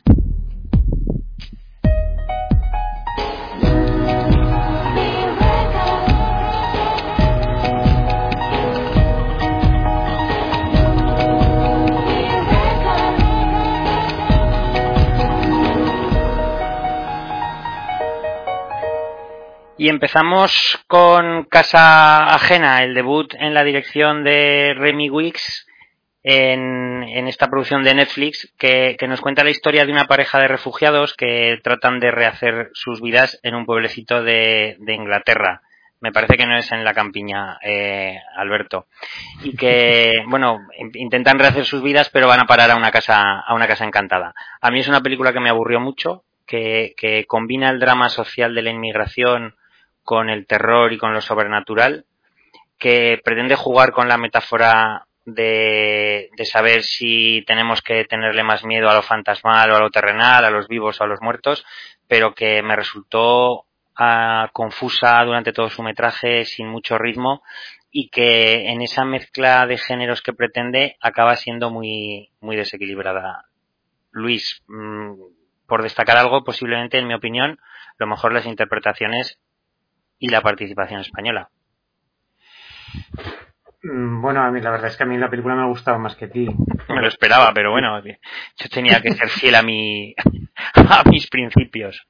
Y eso que has hecho un buen resumen de, de, ella, ¿no? Y, y, de, y, de, y, es curioso porque eh, sería como una mezcla de una película del género de terror en un entorno y con personajes que parecen salidos de una película de Ken Loach, ¿no? Es un poco desconcertante, pero, pero es así la combinación, ¿no? Eh, esta pareja, este matrimonio que, que, llega del Sudán, que, que llega huyendo de, de las luchas tribales de su país, que ha, ha, ido ha venido en patera, que ha sufrido accidentes y que llega a, la, a la civilización, al primer mundo y que ese sería como el final feliz, pero que en realidad es el principio, ¿no? De otra, de otro, de otra etapa de terror. Eh, porque la película sí que al principio confunde porque puedes pensar que, la trama va a ir un poco por el acoso del, de, al, inmigrante, ¿no? Y incluso hay alguna escena de, en las que se sienten un poco eh, despreciados y es, curioso que, que, que, se utiliza a, gente de color para, para echarles piedras, ¿no? Quiere decir, hablando metafóricamente, no lo que pone de manifiesto que, da igual el color para a la hora de, meterse con, el, diferente, ¿no? pero luego es curioso cómo la trama da un giro y, y empieza a, ir por lo fantástico, por el terror puro y duro. Eh, de ahí la presencia de, de Javier Botet en el, en el casting, que ya os podéis, os podéis imaginar que su cara precisamente no se, no se va a ver. Y, y cómo, cómo eh, justifica el, el, guionista y director Remy Wicks el, de dónde viene un poco el, origen de, el, del mal, ¿no? El mal que sufre en este, este matrimonio.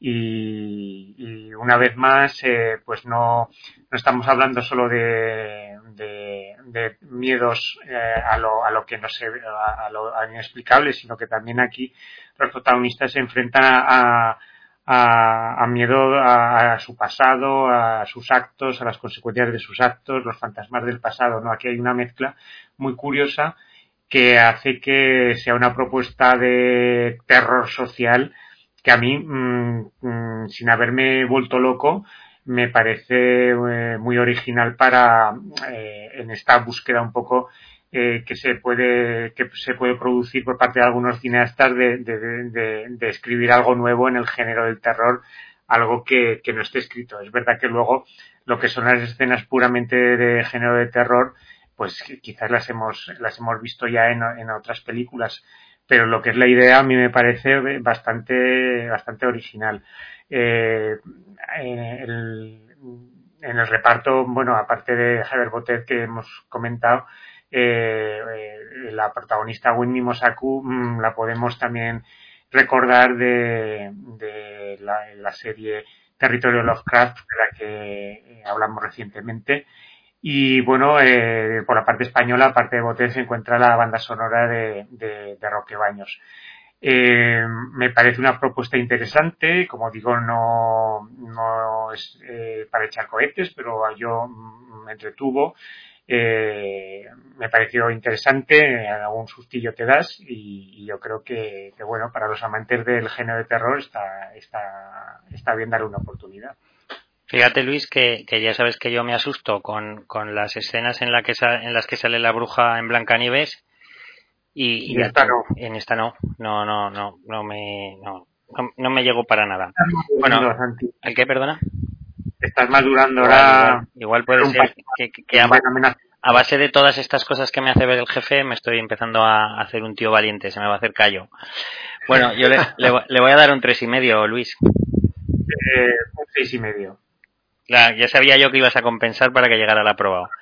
Claro. Bueno, Alfonso, nos vamos ahora a Amazon Prime eh, para hablar de cajas oscuras otra película, bueno, yo creo que esta semana cuando has elegido los estrenos de las plataformas digitales, has estado pensando en María Rosa y en mí permanentemente. Aunque luego, luego, luego estoy dándole vueltas y creo que el que, el, el que habrá estado disfrutando como Macaulay Culkin cuando se queda solo en casa este fin de semana habrá sido Rata, porque seguro que se ha hecho una maratón de, de los maníacos y de, y de todo este cine que le encanta.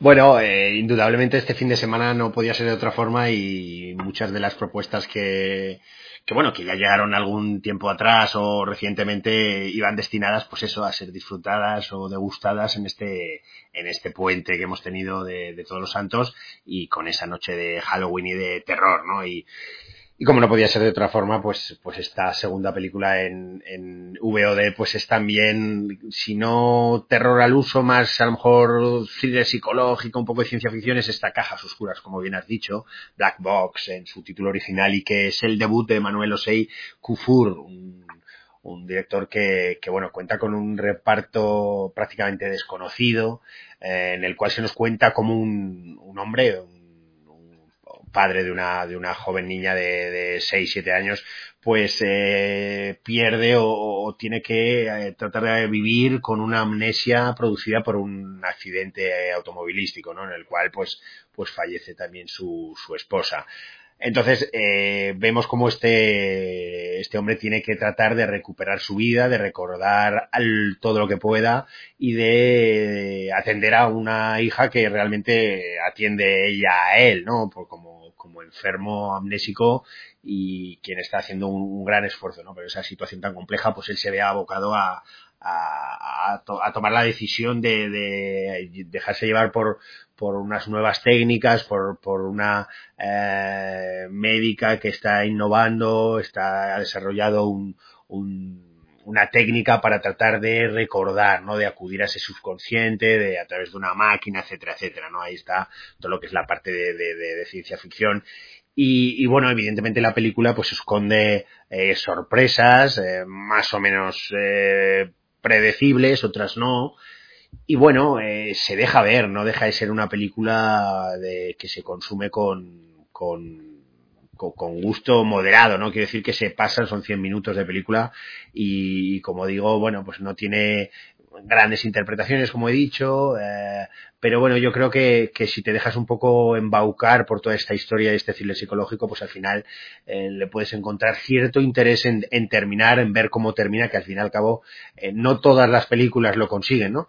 En esta película que, que es una producción también Blumhouse, de, de, ¿sabéis? Esa productora que no hace más que presentar pequeñas películas de, de no elevado presupuesto, como es esta, ¿no? De bajo presupuesto, pero que luego le sacan un alto rendimiento o bien en taquilla o bien en plataformas y es una más que, sin descubrir eh, la fórmula secreta de nada, pero, pero ya digo, mm, distrae moderadamente. Eh, Luis, sé que te voy a dar un dato que a ti te, te la va a traer al pairo, pero a mí me ha resultado curioso y es que el director, este Manuel Osei Kufur, se llama exactamente igual que un futbolista ganés internacional de hace unos años y, me extraña además que Alfonso no haya hecho ningún comentario porque creo que el año en que este hombre fue internacional, Alfonso ganó el Comunio de Ghana. y, con esto yo tengo que enlazar con la película, claro. Claro, claro. la dejó votando, macho. Luis, llevas toda la noche, llevas toda la noche poniéndote en mi contra, diciendo que todo lo que a mí no me gustaba a ti sí y viceversa. Yo creo que te merecías que te, que te, que te lo pusiera difícil. Es que es una leyenda urbana eso de que a mí no me gusta el fútbol. Hay fotos con un marca. Que, pero te puedo hablar de, lo que ha hecho el Real Zaragoza. Eh, pues mira, el Real Zaragoza entrenó ayer, el Real Zaragoza entrenó hoy y el Real Zaragoza entrenará mañana. ¿Qué más quieres que te diga? Fichado por el Heraldo. bueno, pues eh, a ver, esta película, bueno, como bien dices, de la productora Blumhouse, que, que llevamos todo el año hablando de, ellos, porque son los que más han estrenado en esta época del confinamiento, y además forma parte de un paquete de películas que, para, yo creo que escritas especialmente para este medio, para, para plataformas, un paquete de películas que va a estrenar Amazon Prime en, este, en estas semanas, ¿no? En a lo largo de estas semanas quizás eh, esta y la que hablaremos después no sean de los títulos más, más reseñables de esta, de esta productora de, sobre todo de, de, terror, ¿no? Pero bueno, es una, es una mezcla de ciencia ficción con toques de película de terror, eh, tiene un, una trama complicada y un poco, sostenible, basada en el subconsciente y en las zonas oscuras de, del cerebro, ¿no? Y que encierra un poco, viene a hablar un poco de, de, cómo nuestra forma de ser repercute en nuestro entorno y si nos hace merecedores de segundas oportunidades. Lo que pasa que sí yo reconozco que a mí el, el, tono de la película o el ritmo se me hizo un poco perezosillo y reiterativo, ¿no? Y yo creo que la historia un poquito más trabajada, el guion un poco más elaborado, habría dado lugar a alguna historia más apasionante, ¿no? Y a pesar de que hay algún sorprendente giro de guion hacia, hacia el final, eh, no, me, no me resulta excesivamente convincente. Quizás es que el protagonista me parece que tiene poco gancho, que la niña tiene un punto repipi, que eso a mí siempre me, me, me tira un poco para atrás. Y bueno, eh, me parece una película correcta y mencionar que en el, en el reparto se encuentra Felicia Rashad, que, mm. que hace treinta y muchos años veíamos en televisión haciendo del papel de, de, esposa de Bill Cosby en la hora de Bill Cosby, ¿no? Y es uno de los rostros más reconocidos de, de esta película. Claire Hastable, ¿no? Era la mujer de Bill. Sí, sí, sí, sí, sí. Alfonso, ¿tu nota?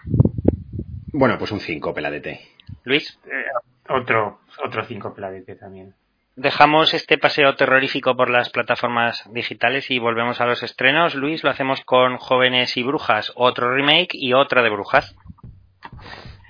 Eh, sí, y seguimos con, con la productora Blumhouse eh, para hablar de este remake que es curioso porque quién le iba a decir a esta película del año 96, ¿no? Que, que bueno, que no, no se puede decir que sea un clásico, pero yo creo que el hecho de que veintipico años después te hagan un remake, bueno, 20, ah, igual me pasado, sí, sí, casi sí, 24, 24.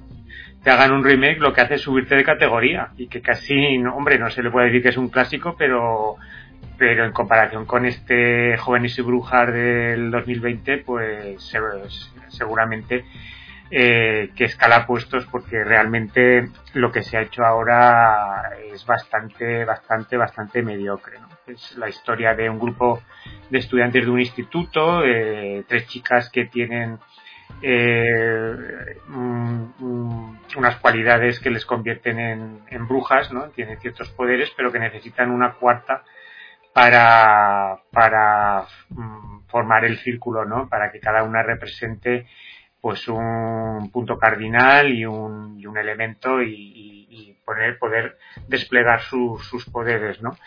Y eso se, se produce con la llegada de, de una chica que, que, viene con su madre, se instala en el pueblo porque su madre eh, tiene un, un, un, novio que es David Duchovny y que, bueno, a partir de ahí pues se pone de manifiesto que existen bastantes bandos eh, en, en, este, en, esta pequeña localidad.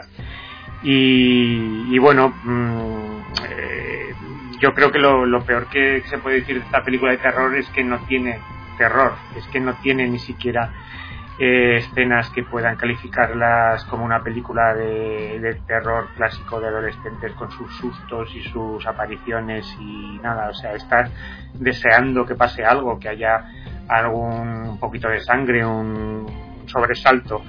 Y, y luego además tiene, eh, yo creo que aquí se han, se han equivocado porque han intentado adaptarla el argumento a las constantes un poco del siglo XXI con el movimiento MeToo, con la, la reivindicación de la mujer, del papel de la mujer, del empoderamiento y, y nos encontramos con un, con un batiburrillo de mensajes eh, sobre el género colocados con poca inteligencia y quizás para atraer un público femenino, que es en el fondo quien va a ver estas películas, pero que suena, suena todo muy postizo y, y muy mal, muy mal ubicado en, en, en esta película, ¿no?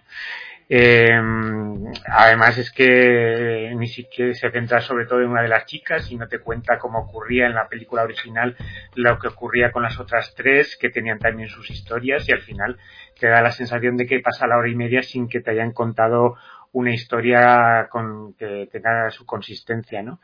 Eh, en el reparto, pues como he comentado, está en, en papeles secundarios David Duchovny, que está hinchado a Botox y, la verdad es que está en un papel bastante mediocre. Y bueno, Michelle Monaghan, que yo creo que sigue esperando que, que Tom Cruise la, la rescate. Y porque bueno pues eh, lleva una carrera bastante bastante mediocre. Aparte de su papel en Misión Imposible pues la verdad es que no ha hecho mucho más. Al final pues eso es una peliculita que, no tiene mucho interés ni siquiera para, para los que gustan de, pasar un rato de miedo y tal. Es eh, una película de chicas sin, sin, sin, sin mucho interés. Vamos yo directamente la voy a suspender con un 4 Alfonso, así como en, en Enma, volvemos a, al mismo tema que hemos estado comentando antes, pero así como en Enma parece que justificabas un poco la existencia de esta nueva versión, aquí creo que no le vas a dar tanta cancha. No, no, no, pero, pero al fin y al cabo eh, es el mismo discurso, si te fijas, porque al fin y al cabo es lo que hablamos. Eh, ¿Qué me voy a inventar? ¿Una historieta de brujas, no sé qué? Y dices, pues mira, resulta que tenemos en el año 96 una película de jóvenes y brujas que fue un boom a nivel de las adolescentes que fueron todas en masa y arrastraron a sus novios a las salas. Bueno, pues, eh, pues de alguna forma vamos a tratar de hacer que las nuevas generaciones, 25, 26 años después, pues tenga ese mismo efecto y ni más ni menos. Evidentemente, eh, eh, la Jóvenes y Brujas del año noventa y tantas, pues a mí, yo, yo ahora mismo no recuerdo, sí, recuerdo que la vi, pero es que no me acuerdo mucho de ella, o al menos eh, nada más allá de que aparecía Nick Campbell en un momento de apogeo de su carrera y, y Fairuza que es esa actriz que, que tenía un rostro que ya te provocaba terror, su, cara, ¿no? Dices, hostia, esta, esta tiene que ser mala por narices, ¿no? Y, y esta, sin embargo, pues es que no es nada, es que es francamente aburrida, no hay absolutamente nada. Eh, quizás lo único, eh, Kylie Spaney, que es la actriz que hace de protagonista y que tiene un rostro muy particular donde por un lado eh, vemos un poco de fragilidad pero luego vemos el empoderamiento también de la situación de ese descubrir de ese avanzar en la eh, dentro de ese grupo de ese aquelarre no de brujas. Pero en fin Monaghan, Duchovny, en fin están por ahí de paseo eh, y todo lo que ahí sucede pasan cosas pero es que no tienen absolutamente ningún interés. O sea para mí, eh, bueno, no sé si decir decepción porque no me esperaba prácticamente nada, pero yo creo que si me esperaba poco aún me da menos. Y para mí es un 3. Pues un 4 de Luis y un 3 de, de Alfonso, que suspenden esta película. Nos vamos con el siguiente estreno. Alfonso, llegaba a nuestras pantallas Lua Vermella, una película de un director gallego, y es que parece que, más allá de que nos gusten o no las producciones, el cine gallego está en un momento dulce, está creando escuela. Bueno, sí, sí es cierto que es un momento dulce para, para los directores gallegos y bueno, y estrena eh, Luis Patiño una película muy particular, esta Lua Vermela o Vermella, eh, que al fin y al cabo es una especie de, de, de fantástico, una película fantástica que prácticamente eh, se desarrolla con una voz en off, con unos movimientos lentos de cámara, donde esa voz en off nos va contando un poco una historia sobre un monstruo en la Costa de la Muerte, Galicia, la desaparición de, de muchos barcos, ¿no? Y, una historia en torno a, a la desaparición de un, de un marinero, ¿no? Eh, ¿Qué ocurre? Bueno, pues que eh, hay una, un exceso, evidentemente, de, de, de, de cámara fija, de situaciones de, de, enfocar unas rocas, de la playa, de, de, de la utilización del rojo, eh, de, cómo pues actores que no son actores, son personas probablemente de, la localidad donde se desarrolle, pues eh, están estáticos, como digo, con esa voz contando una especie de como si fuera también a modo poético. Mm, en fin, eh, realmente se me hizo muy, muy bola, muy bola porque eh, no, no, terminé de entender lo que me quería contar, esa especie de tablón, tableau vivant que, que, que son así como personajes estáticos donde se va moviendo la cámara poco a poco y te van contando esa historia. A mí, particularmente, la estética se o lo que nos quería contar aquí Luis Patiño eh, se le apodera la estética de la historia real, ¿no? Y a mí, particularmente, me aburrió muchísimo. No, no le encontré el punto a esta historia. ¿Tu nota, Alfonso? Pues le voy a dar un 3.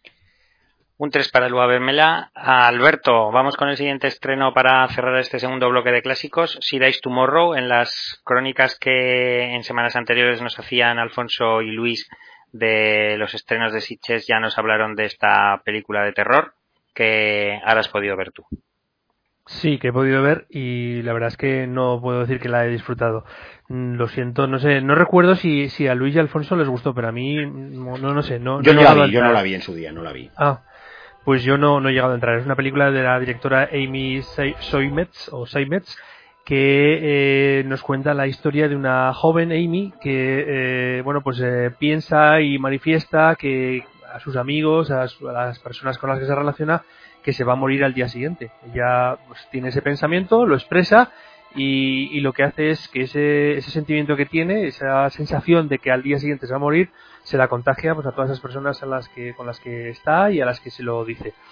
Y, y básicamente eso es la historia de la película, ¿no? Como después pues vamos viendo al resto de, de personas eh, manifestando los mismos síntomas que ella. Es como si fuera una enfermedad contagiosa, ¿no? Esa sensación de que vas a morir, de que eres mortal.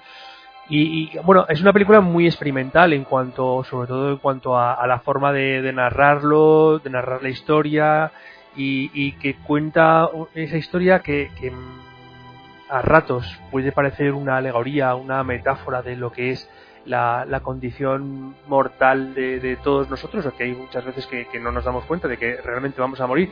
Y de hecho, pues viendo yo la película, eh, sí que hay veces que me planteaba decir, vamos a ver, mm, ¿me pasa a mí eso? ¿Me podría pasar eso a mí de pensar que mañana me voy a morir? ¿O, qué sensación tendría yo si pensara que al día siguiente me voy a morir? En ese sentido sí que es cierto que me hizo reflexionar y me hizo pensar.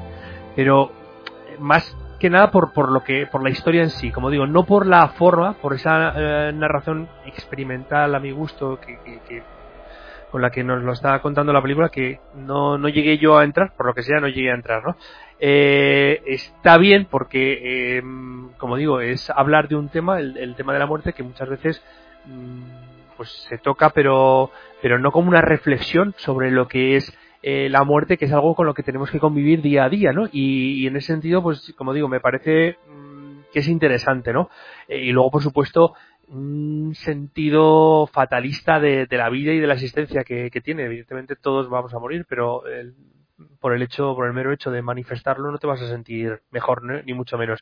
Entonces, bueno, pues em, como digo, no llegué a entrar en, la, la, película, ¿no? Entiendo que es angustiosa, que es agobiante, eh, pero no me llega a, no, no, no, no creo que quiera volver a verla, vamos. Hombre, entiendo que sea complicado para ti que estás con ese pluriempleo en la morgue, el tener que plantearte que todos alguna vez vamos a morir. Pues sí, sí, yo te entiendo. Eh, Luis, yo me acuerdo perfectamente de lo que comentaste de esta película, pero Alberto ha dicho que no y seguramente algún oyente que se puede incorporar nuevo o que no te escucha el otro día, no vendrá mal que nos lo refresques. Eh, yo creo mm, que, es una película muy regular eh, y, funciona un poco como más como comedia negra y absurda. Eh, la parte, digamos, más absurda y de comedia funciona mejor quizás que las que, otras que, son más, más, más serias, ¿no? O más profundas. Yo creo que el problema es que tarda bastante en arrancar y tiene una primera parte más aburrida y luego empiezan a aparecer más personajes que, que te pueden interesar más sus situaciones. Hay una, una parte de eh, que, que, que, tienen eh, Chris Messina con James Adams en, en, en, una, en una casa que yo creo que esa parte es más divertida, ¿no? Y además con muy mala leche. Al final lo que te viene a contar es un poco la reacción de la gente ante la muerte inminente y que y que lo que lo que se en principio se ve como algo terrorífico, luego al final se convierte en una cierta situación de, unión entre las personas, ¿no? Una sensación de alivio por estar todos en la misma situación. Eh, otros, en cambio, para eh, reaccionan con inseguridad, ¿no? y temor ante la muerte próxima. Pues es un, es, lo que tiene que la película es irregular y hay partes que son más divertidas o más atractivas que otras en las que parece que, la directora desvaría y simplemente se, pone en plan contemplativo. De todas maneras, a recordar que al final esta película ganó el premio del jurado del carnet joven en Sitges y que, bueno, eh, se le puede dar una oportunidad, pero sí que yo creo que es irregular. Alfonso, tú no la viste en su día, comentabas, pero ahora sí, y, yo tengo que pedirte además perdón al respecto porque pensaba que como se había hablado ya de esa película no era necesario verla, sino ya sabes que este es el típico cine que yo hubiera ido de cabeza a ver. Hombre, absolutamente, de hecho me lo esperaba y me has decepcionado, pero bueno, te voy a dar otra oportunidad para el siguiente programa. y, y lo que respecta a este truño, pues bueno, pues qué quieres que te diga, o sea, me pareció insufrible. Si yo creo que no sé si vi esta antes de Lua Vermella o, pero vamos, ese día quería abandonar eh, cualquier eh, vida con el cine. Quería, querías morirte, querías morirte. sí, efectivamente. Pensabas que al día siguiente te morías. fue, fue un horror. En fin, no sé, ya de primeras eh, ese grano, ese, esa forma de, en la que está grabada, filmada, pues te lleva a pensar que sí que es un producto de bajo coste, indudablemente, eso es lo de menos, pero, pero bueno, pero cuéntame algo, no lo sé. Yo entiendo que dentro de lo que es el género fantástico y dentro de lo que es un festival de Sitges, pues eh, también muchas veces está, como bien digo, muchas veces está todo contado y quieres innovar y en ese sentido tiene detalles, ¿no? Eh, como esa carga de, de, imagen así violácea, pero, pero yo de verdad, es como una reiteración de lo mismo que por mucho que Luis nos quiere decir que es súper mm, o, es, tiene momentos más divertidos o más eh, pues ni siquiera con eso. Y bueno yo cuando ya vi que aparecía por allí Josh Lucas al cual ya padecí con el secreto la semana pasada o la anterior pues bueno yo ya mi emoción saltó por las nubes. En fin nada fue un fracaso de película absoluto no me gustó pero nada. Notas Alberto. Cuatro. Luis. Eh, un cinco y medio. Y Alfonso un 3. Hacemos un nuevo parón en los estrenos y nos vamos al clásico.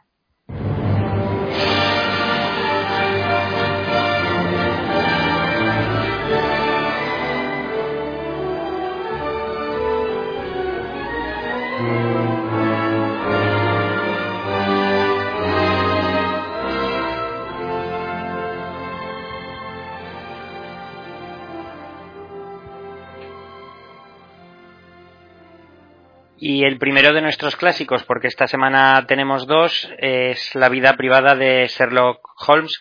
Me voy a aprovechar un poco del, fabuloso libro de Cameron Crowe, Luis, para hacer la, introducción.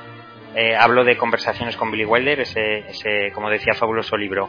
Em, Cameron Crowe, al, hacer la reseña sobre esta película, se refiere a ella como la más ambiciosa del director polaco.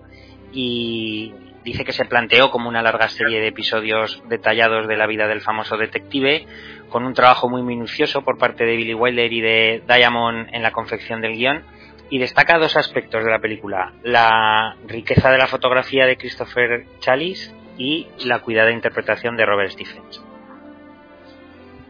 Eh, sí, la verdad es que es una película en principio que puede parecer eh, extraña en la filmografía de, Billy Wilder, pero bueno, luego no lo es tanto si te pones a pensar que, ya hizo testigo de cargo eh, años atrás, ¿no? Y además yo creo que, lo que hace Billy Wilder y Diamond es traer el Sherlock Holmes a su propio territorio, ¿no? Eh, dotando a una historia de, a unas historias de intriga de, de comedia y, de diálogos con, con, doble sentido, ¿no? Yo había, eh, bueno, hay que, hay que comentar que la, la película, por supuesto, va de, eh, de Holmes y Watson y, básicamente lo que es el, el, centro de la historia es un viaje a Escocia para, para tratar de descubrir eh, qué ha ocurrido por el marido de una, de una mujer que aparece una noche en la puerta de, de su casa eh, toda empapada de agua que ha sido recogida en el del Támesis. Eh, esa es básicamente la, historia principal de, esta película.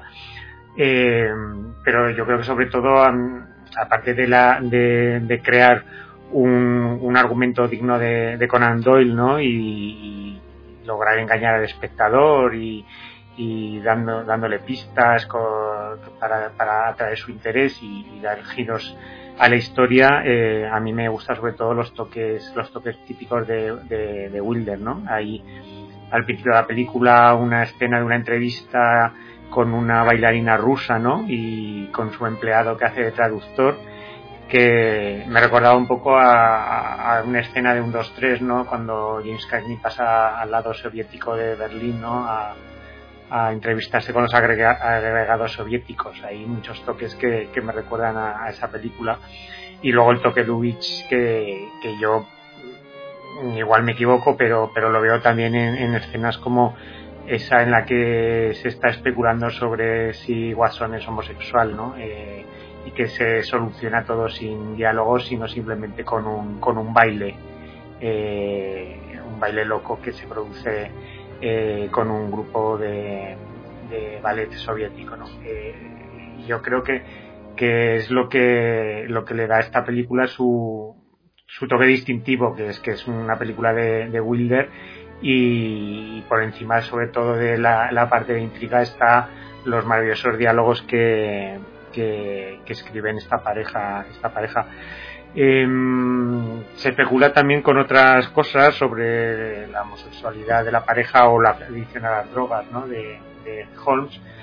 Y, lo único que hay cosas que me chocan un poco, como es el, el, maquillaje de Robert Stephens, que, que, no lo entiendo porque es tiene ese, ese color tan pálido y tan un maquillaje casi eh, exagerado, ¿no? Eh, como si se hubiera empolvado, empolvado la cara todo, el tiempo.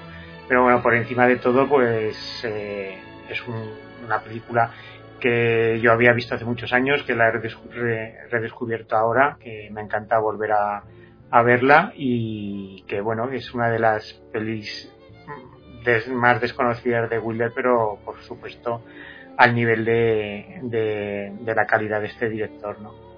Alfonso, la, la película está plagada de, del toque de humor de Billy Wilder y una de las bromas constantes, por ejemplo, es la a la que hacía referencia ahora eh, Luis, esa que eh, relativa a, la supuesta homosexualidad de, de Holmes que además queda sin, queda sin resolver, posiblemente como otras cosas porque la, la película quedó incompleta ya que se eliminaron muchas, muchas secuencias tras un preestreno desastroso que no permitió que conectara al público con la, con la obra porque la consideraba la película demasiado, demasiado episódica.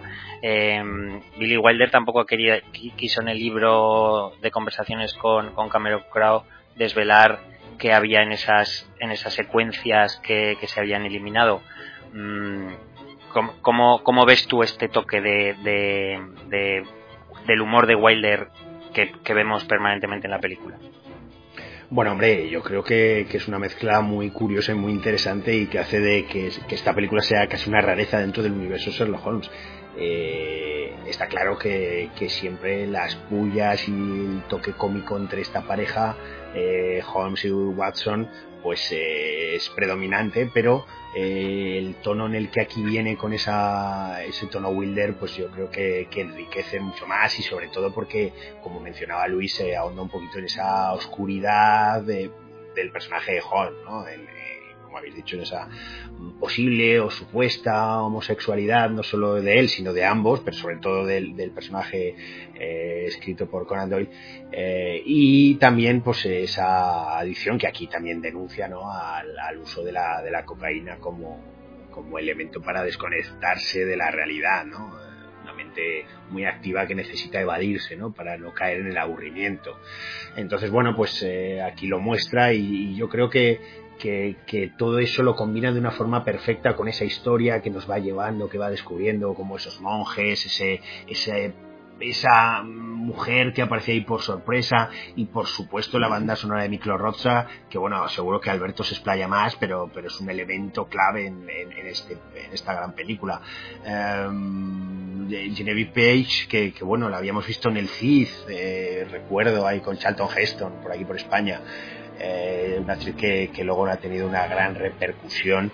Eh, yo creo que aquí, bueno, pues tiene, hace ese punto de, de, casi de, amor que, que, roba el corazón a este supuesto homosexual eh, Sherlock Holmes, ¿no? Y, y, y, un Christopher Lee que, que, la verdad es que, bueno, pues siempre es un gusto ver a esa planta de, de metro 90 eh, de un actor que además eh, había hecho del propio Sherlock Holmes, ¿no? Y que aquí hace de, su hermano, de Michael.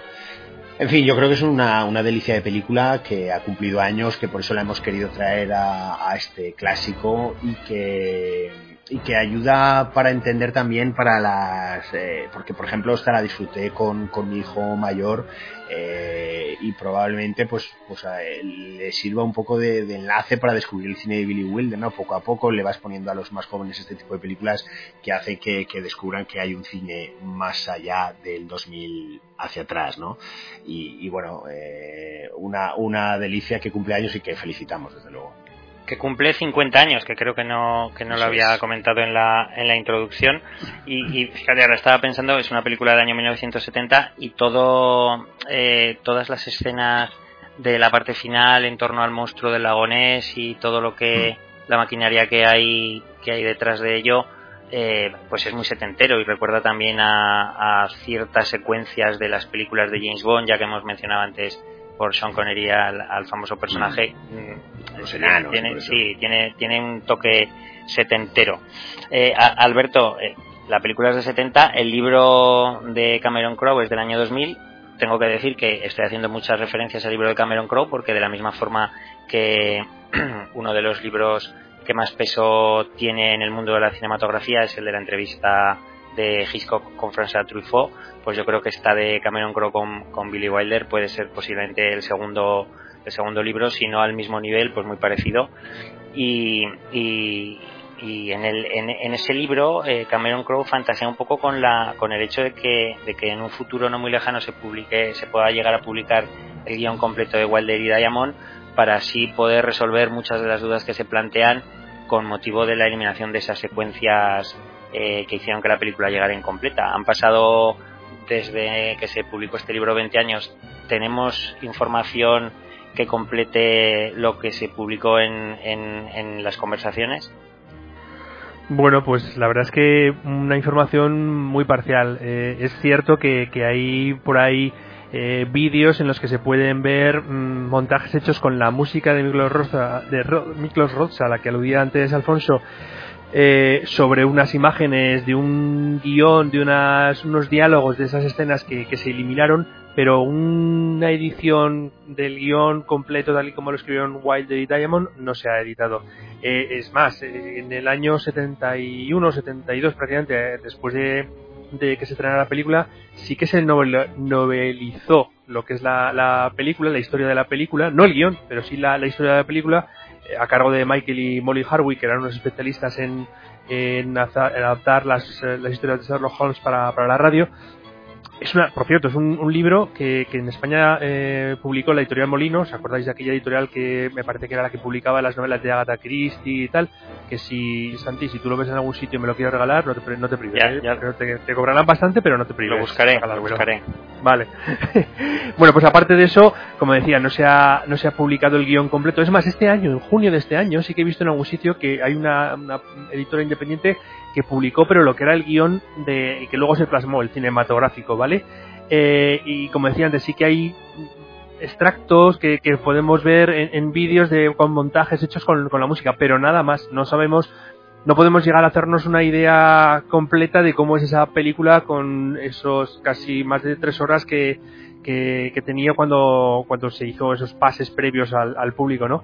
Eh, bueno, a mí me gustaría un poco comentar que yo creo que lo, en, un, en, el grupo de WhatsApp eh, alguien, creo que era Luis, que lo comentaba la semana pasada, el, perdón, el fin de semana, que la, la relación que había, una fuerte relación que hay entre el eh, My Fair Lady, el clásico de la semana pasada, y este eh, La vida privada de Sherlock Holmes, y es que eh, creo que, que a eh, Wilder le gustaba My Fair Lady. Y cuando vio My Fair Lady pues vio la, la, conexión o, la relación entre Higgins y Pickering. Vio el paralelismo claro y evidente con Holmes y Watson. Y de alguna manera eh, bueno pues además de otros elementos que hay ¿no? de, en, común en ambas películas pues ese, el, la relación entre, entre los dos es, es es, es, muy parecida, ¿no? A mí también me gustaría matizar lo del tema de la homosexualidad, posible homosexualidad o no. Yo creo que, que Wilder lo deja un poco en, el alero porque lo que hace Wilder sobre todo con ese episodio inicial de la bailarina rusa es eh, bueno más que con el episodio inicial no con perdón quiero decirte con la película eh, con la historia de de la de, de Gabriel del personaje que interpreta Genevieve eh, lo que hace es em, reflejar de alguna manera o trasladar eh, la explicación de la misoginia de, Holmes, que también, que, el propio Conan Doyle la explica en, un, en uno de los relatos, Escándalo en Bohemia, también que se encuentra con una mujer que es más inteligente que él, que, la que le derrota, eh, y eso es lo que provoca en él la admiración, un sentimiento que puede ser más o menos cercano al sentimiento amoroso.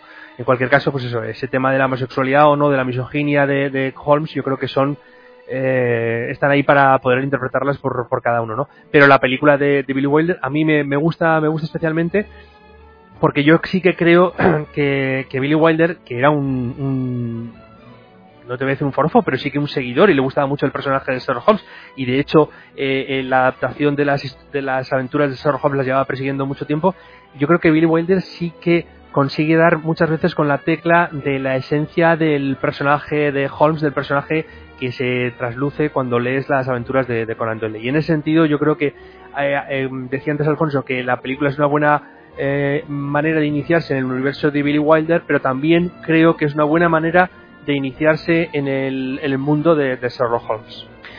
Alberto, ha dicho el jefe que te explayarías un poco más en relación a la banda sonora de ah. Rocha, así que sea obediente. vale, sí, jefe.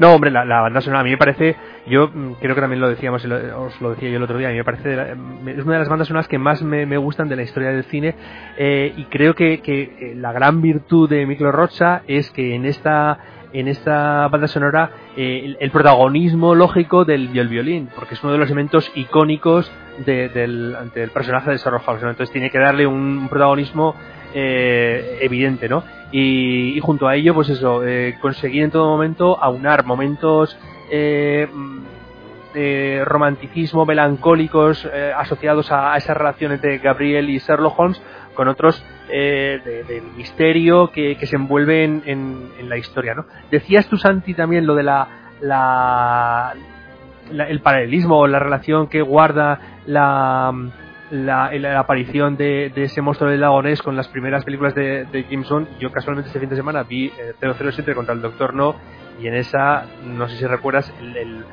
supuesto dragón que, aparece, pues también es algo parecido a lo que hacen eh, en esta en esta película, ¿no? Sí, sí, muy muy similar.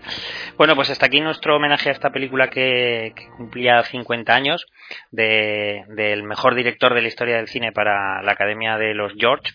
Y, y como decíamos, tenemos un programa doble de clásicos esta semana porque también eh, vamos a dedicar unos minutos a los intocables, posiblemente Alfonso, la mejor película de Brian De Palma, de Palma, posiblemente la mejor interpretación de Connery, la mejor banda sonora de Morricone, el mejor Kevin Costner, la mejor versión del personaje de Elliot Ness.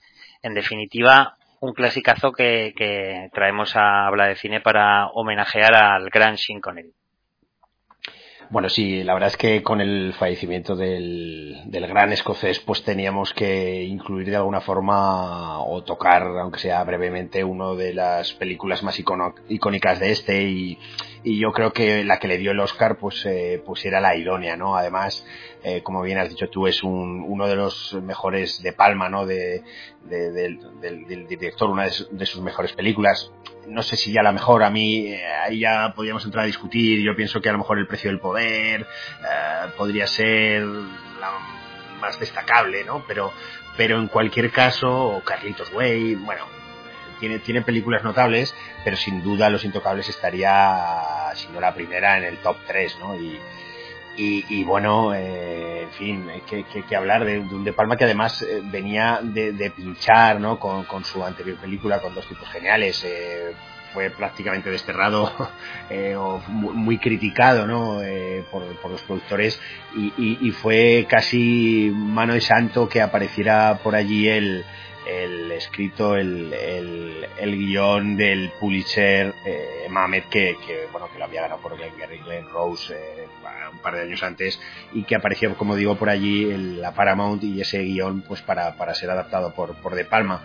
Eh, de Palma además eh, quiso de alguna forma pues mostrarnos sobre todo el eje de la historia a través de esa relación que se establece entre un eh, un, recién llegado, un Elliot Ness, interpretado, como bien dices, por un Kevin Costner en uno de sus mejores papeles, mm, eh, además en uno de los momentos eh, donde estaba emergiendo su carrera después de haberle visto en Silverado, y ya, pues aquí coge ese, protagonista para, para, para, mostrarnos una persona que, que lucha, una persona de principios, que está que trata de luchar en, en, plenos años 30, en plena ley seca, contra el imperio de, de la mafia del de, mismísimo Al Capone, ¿no?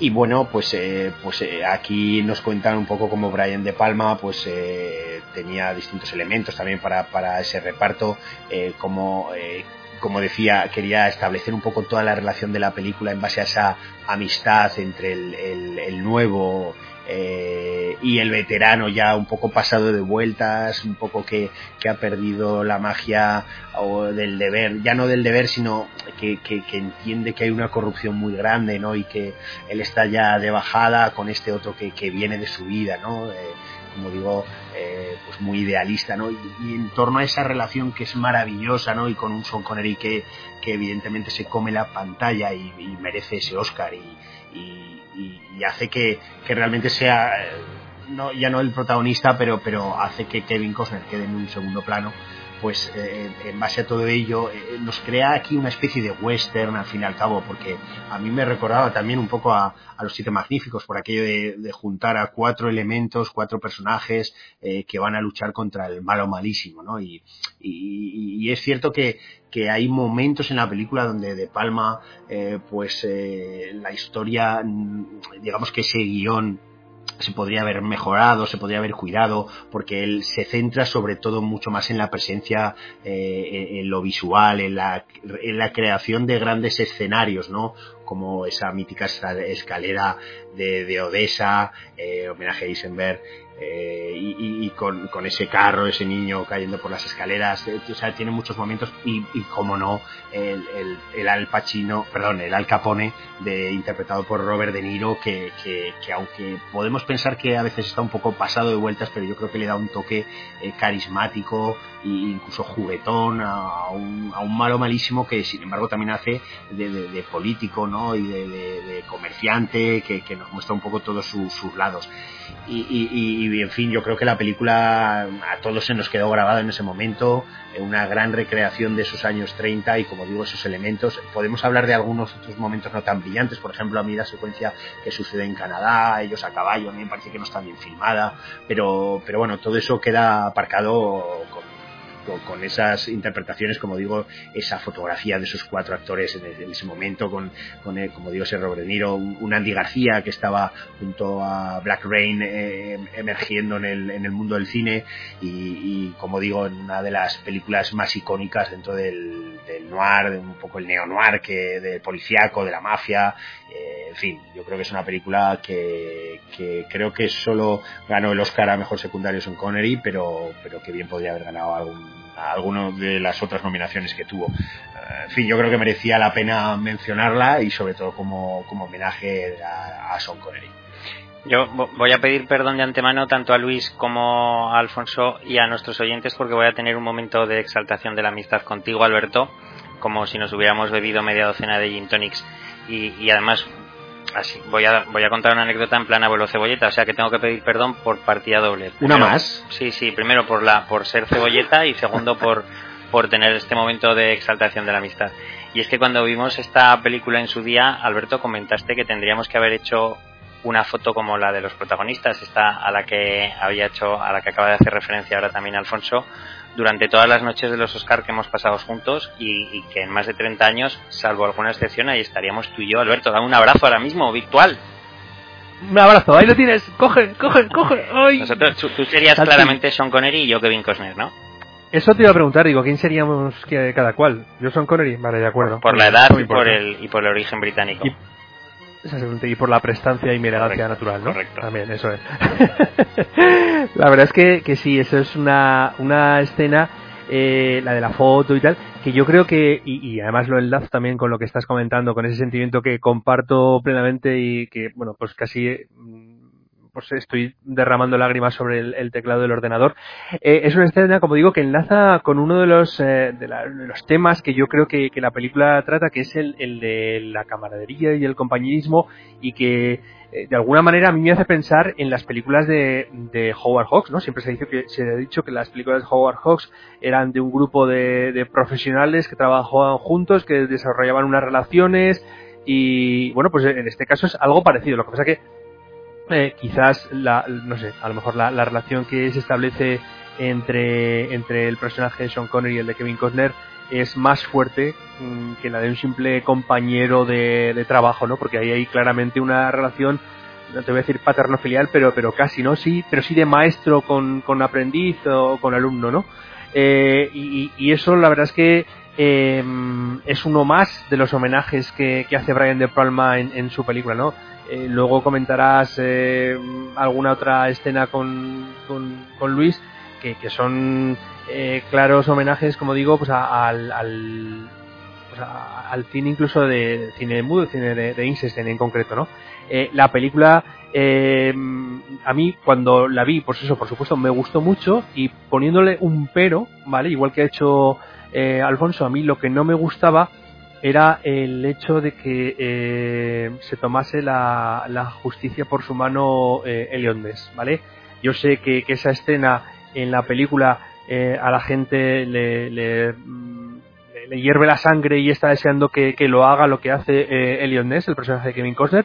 Sin embargo, a mí, que en esos momentos estaba estudiando Derecho, no sé, parecía que me chocaba un poco con, con lo que estaba, con, con, los principios que mis profesores me estaban intentando inculcar, ¿no? No mientras que estabas jugando al MUS, no estabas estudiando Derecho. No, entonces era la pocha, yo creo que era la pocha. Pero bueno, da igual. Por lo menos lo que leíamos en los apuntes, Santi. Lo que leíamos en los apuntes era eso, sí, ¿no? eso sí es verdad. Eso sí, ¿no? Y bueno, en cualquier caso, desde luego que es una, una interpretación de, de Sean Connery, pues eh, yo ahora más recuerdo precisamente cuando, cuando ganó el Oscar, que, que, que era, pues eso, eh, el reconocimiento realmente a una carrera, en, pero el reconocimiento por un trabajo bien hecho, ¿no? Como en otras ocasiones que se hace, pues, eh, porque le ha tocado, ¿no? En este caso realmente era, era el mejor y se lo, se lo merecía, ¿no? Una película yo creo que, que muy redonda y muy recomendable para, para todo el mundo. Luis, si no me has mentido, eh, hace muchos años que no ves estas películas, esta película, pero sin embargo te acuerdas eh, con mucha, con mucha, de una manera mucho más vivida que algunas que has visto en estas últimas semanas. Y es que yo creo que Los Intocables tiene una serie de escenas como ya han mencionado tanto Alberto como Alfonso, que son míticas.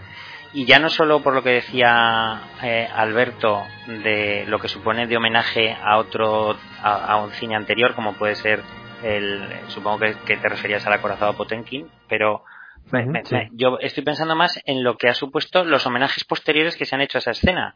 Eh, me refiero, por ejemplo, a la de la estación, y, y, y, cómo la hemos podido contemplar repetida desde eh, los episodios de Los Simpson hasta hace relativamente poco en la última en uno de los últimos capítulos del Ministerio del Tiempo. Eh, sí, tienes razón que no, no te he mentido. No. Hace muchos años que no la veo, no la he visto, no me la he preparado para el programa, pero es verdad que, que sí que quedan en tu memoria escenas principalmente la que habéis mencionado, la de las escaleras de la estación de, de, tren de Chicago, pero también, por ejemplo, el momento Capone con el bate de béisbol, que también es un, una, escena, una escena mítica. Y sí que me acuerdo perfectamente cuando vi la película en el, la gran pantalla del Teatro Fleta de Zaragoza. Y también recuerdo que, que así como ahora estamos hablando de casi como un clásico, no ocurrió lo mismo yo creo que cuando se estrenó, ¿no? Porque eh, la crítica, los críticos muchos pues, eh, se metieron con, con Red De Niro, que estaba histriónico, eh, con De Palma por, por, por, eso, por más que homenajear, copiar o quizás a, a, Eisenstein, ¿no? En, en esas escenas. Mm, lo curioso es que el paso del tiempo a veces pues eso acalla más las críticas y luego al final lo que queda es el resultado pues que es eh, una película trepidante con con una una gran interpretación de, de, de Connery que curiosamente daba la, como habéis bien habéis dicho daba la sensación de que aparte de un Oscar merecido como secundario era un Oscar a una carrera, pero una carrera que, que estaba empezando de nuevo. O sea, hemos hablado antes, quiero decir, a partir de entonces no, no, no sigo haciendo películas como secundario, sino como principal, ¿no? Eh, fue como un renacer. Y es que, bueno, eh, Connery tuvo la suerte, como la tenía Gary Grant, de que podía tener 60 años y estar apetecible y, y estar resultón como galán, ¿no? Y como y ahí lo vimos, lo vemos que a Connery años después estaba eh, compartiendo eh, eh, protagonismo con Catherine Zeta-Jones en, la trama, ¿no? Así que bueno, volviendo a los intocables, tengo el recuerdo de ser una excelente película, un, impasse, ¿no? En esa filmografía de Brian De Palma tan irregular en el, en el, apartado sobre todo del cine de terror, pero que, que, que, luego ahondaría eh, excelentes películas como Misión Imposible o Atrapado por su, por su pasado. Bueno, pues con mucho dolor de corazón hemos llegado al final de la, de, del clásico de esta semana. Tendremos que volver a los estrenos, pero voy a aprovechar para recordar a nuestros oyentes que le den al me gusta, que nos hagan comentarios, que nos den likes, que nos pidan clásicos. Tenemos una lista todavía eh, con un buen puñado de películas para, para complacer las peticiones que nos vais haciendo. No se nos olvida ninguna. Y, y, aprovechamos también este momento para agradecer todos los comentarios que nos hacéis. Esta semana Pilar Salanguera, María Rosa Cuadradas, eh, la semana pasada volvía a Zilan después de haber estado avergonzada por haberse metido ella y su pareja con Quentin Tarantino hace unos meses, pero bueno, ya, ya estás perdonada. Bueno, eh, eh, a todos los que nos escribís, que no, no me quiero dejar a nadie, pero que de verdad que lo agradecemos mucho y que nos gustaría que, que lo siguierais haciendo porque nos hace sentir que estáis ahí con nosotros y que, y que, y que disfrutáis y compartís con nosotros estas, estos minutos de cine. Volvemos, como decía, a los estrenos, Alfonso, y vamos con El Cerro de los Dioses, la ópera prima de Daniel Caneiro. Sí, una película que mezcla géneros, una película que viene a ser una especie de falso documental en la cual se nos cuenta eh, cómo Paula es una directora y cómo eh, investiga un poco a través de varios actores reales, influencers, eh, cómo es la fama, ¿no? Cómo eh, la fama ha influido en sus carreras o, o qué estarían dispuestos a hacer para alcanzarla, ¿no? Y, y, y, en base a eso, pues nos va contando eh, como en, eh, en, flashback, porque todo se sitúa en una entrevista policial, ¿no? En, en torno a la desaparición, desaparición del productor de este documental, pues va con, contando a través de flashback y de, la de, de las voces de, distintos personajes que aparecen en este documental, pues la relación que parece haber entre la siega que de un pequeño pueblo de Castilla-La Mancha, entre, entre Aragón y Castilla-La Mancha, eh, y con el emerger de, varios eh, personajes famosos, como pues por ejemplo sale Marian Bachir por allí, e Iciar Castro, eh, bueno, y luego también salen pequeños personajes, pues eh, Alain Hernández, por ejemplo, o que ya, ya no recuerdo, pero aparecen distintos rostros eh, conocidos, ¿no? Entonces, digamos que, que es un falso documental que, que, combina un poco entre, entre la comedia y la ironía, ¿no? De, de la fama, con eh, el terror de lo que sucede realmente en ese pueblo, ¿no? La relación que se establece eh, entre este equipo de producción, dirección, cámara y productor con eh, el alcalde y todo lo que allí pasa, ¿no? Pasa, digamos que, que, que sucesos paranormales, ¿no? Y bueno, yo creo que, que, no termina de encajar todas las piezas, es evidentemente un producto de bajo presupuesto, pero bueno, se le atisban ciertos detalles, o como ese, ironía, esa mofa un poco en, en torno a, a que, que, que, muestra el personaje de Iciar Castro, bueno, pues yo que sé, yo creo que es, eh, se puede se puede ver eh, y como digo pues puede ser una película que haga que, que, que, el director Daniel Caneiro pues pues le abra las puertas para otro tipo de productos y, y nos enseñe realmente un poco sus capacidades. Veremos a ver Alberto, a mí la propuesta inicial me resultó interesante, pero me da la impresión de que luego se va convirtiendo en una pequeña paja mental del director que se le va yendo de las manos. Entiendo que quizá también conforme va derivando al terror, que es un género que ya sabes que no me gusta, pues a mí se me va escapando también, voy perdiendo el interés.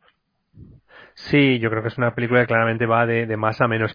Pero no tanto por el tema del terror, sino como porque yo creo que de alguna manera pues, pues eh, va cayendo un poco en, en, la repetición, se va gustando a sí mismo y, y, y, va repitiendo determinadas o reiterándose en determinadas situaciones que no llevan a, a ninguna parte y que no termina, no sé por qué bien de, de cerrar la, la historia, no de cerrar la historia, no, no de cerrar, sino de, llevarla por buen término, ¿no? Porque, como digo, la, idea en principio está bien, es original, pero al final no, no termina de, cuajar, ¿no? Eh, bueno, pues eh, resulta refrescante, entre comillas, la, la, aparición de esos, eh, de esos actores conocidos del cine español que comentaba Alfonso, eh, y, y, y, que le aportan, pues eso, un, un, interés de decir, bueno, pues estamos ante algo diferente, algo nuevo. Lo que pasa es que, como digo, luego pues se le ven un poco la, las costuras y, y, realmente no es algo nuevo, sino que es algo que ya hemos visto anteriormente y que además, como he dicho, eh, vuelve, se, se, repite o se, se mmm, vuelve a insistir cada vez más en, dentro de la propia película. Alfonso, ¿tu nota? La voy a probar con un cinco y medio. Alberto. Un cuatro y medio. Yo le voy a dar un cuatro, voy a ser aún más duro que, que vosotros. Eh, Alberto, se cumplían o se cumplen este año 2020 100 años del fallecimiento de uno de nuestros escritores más representativos y llegaba un documental sobre, sobre su vida, es El signo de Galdós. El siglo, el, el siglo. de Galdós, perdón. El siglo, sí, sí, sí. Eso es. En enero de este año se cumplieron 100 años del fallecimiento de Benito Pérez Galdós, el escritor canario. Eh, la verdad es que es un documental interesante mmm, para conocer o para hacerte una idea aproximada de lo que es la, figura o de lo que fue la figura de Benito Pérez Galdós, eh, pues eso, desde la segunda mitad del siglo XIX y los primeros 20 años, claro, hasta 1920 que, que fallece, ¿no? Mm, la importancia, como digo, de este escritor en lo que es la, literatura española, porque fíjate, pues que eh, atraviesa más o menos pues eh, movimientos como el realismo, la generación del 98, eh, la restauración, bueno, eh, diferentes géneros y, corrientes literarias, como digo, a lo largo de, de 70, prácticamente 70 años, ¿no? Y, y, es interesante, como decía también, porque te haces una idea aproximada de lo que es. Mm, una idea aproximada, repito, porque la, la, el documental está plagado y trufado de fechas, de personajes, que llega un momento en que dices, bueno, yo los vi el otro día, hace cuatro días, y probablemente ya no me acuerde ni de la, de la mitad de ellos. Pero sí que la, idea aproximada de la figura de Benito Pérez Galdós se queda ahí, ¿no? Además, me parece muy interesante dos, dos cuestiones. La primera, eh, que lo bien que refleja el, el, el hecho de que eh, Galdós era un escritor comprometido con, con, su tiempo, tanto social como políticamente, eh, y que ese, ese, ese, ese, compromiso social, político de, Benito Pérez Galdós ha dejado su legado en, en, en, nuestros días. Y luego también, y eso es una cosa que quería comentar con vosotros, eh, las referencias cinéfilas que tiene el documental, tanto por las adaptaciones que han tenido sus novelas, eh, alguna de ellas, pues eso, bastante, bastante, con bastante éxito, ¿no? Por ejemplo, y, que además eh, hay escenas, incluso en el propio documental, estoy pensando en Fortunita y Jacinta, en la serie de televisión de Mario Camus, que, que, tiene diferentes eh, escenas a lo largo del, del documental, o incluso la, la, adaptación de Tristana a cargo de Luis Buñuel, que también hay escenas de esa, de esa película insertadas en, dentro del documental. Sin embargo, Santi, he de decir que ni una sola referencia a la adaptación del abuelo por parte de José Luis García. Eso está en el, en el debe de la Lamentable. Película. Y además, lamentable, desde luego. y además otras referencias cinéfilas eh, interesantes son eh, que eh, Galdós, curiosamente, eh, que empezó siendo novelista y que luego derivó hacia el teatro, él, él, él, se interesó muchísimo por la producción teatral, por escribir obras de teatro, también conoció el nacimiento, la llegada del, del cinematógrafo y no lo, para él no era algo, fíjate que entonces ya tenía pues eh, 40, 50, 60 y tantos años, para él no era decir, bueno, pues algo de los jóvenes y de lo cual yo me abstraigo, no, no, él tenía interés en el cinematógrafo y, y, y, de hecho saludó con aplausos, o relativamente simbólicamente por lo menos, la adaptación que hizo Segundo de Chumón, el director turolense, de uno de los episodios, quizás el más querido de los episodios nacionales, quizás el, como digo, el más querido por, por Benito Pérez Galdós, que era precisamente los sitios de, de Zaragoza. ¿Qué nota le das, Alberto? Mm, 5.75. Pues eh, mencionar únicamente para terminar el repaso a los estrenos que llegaba también a las pantallas Estado Impuro, un drama argentino dirigido por Arturo Prims, en el que los celos se convierten en los principales protagonistas en la vida de dos parejas de, de amigos. Llevamos dos horas y media de programa, pero aún queremos más, así que nos vamos a las series.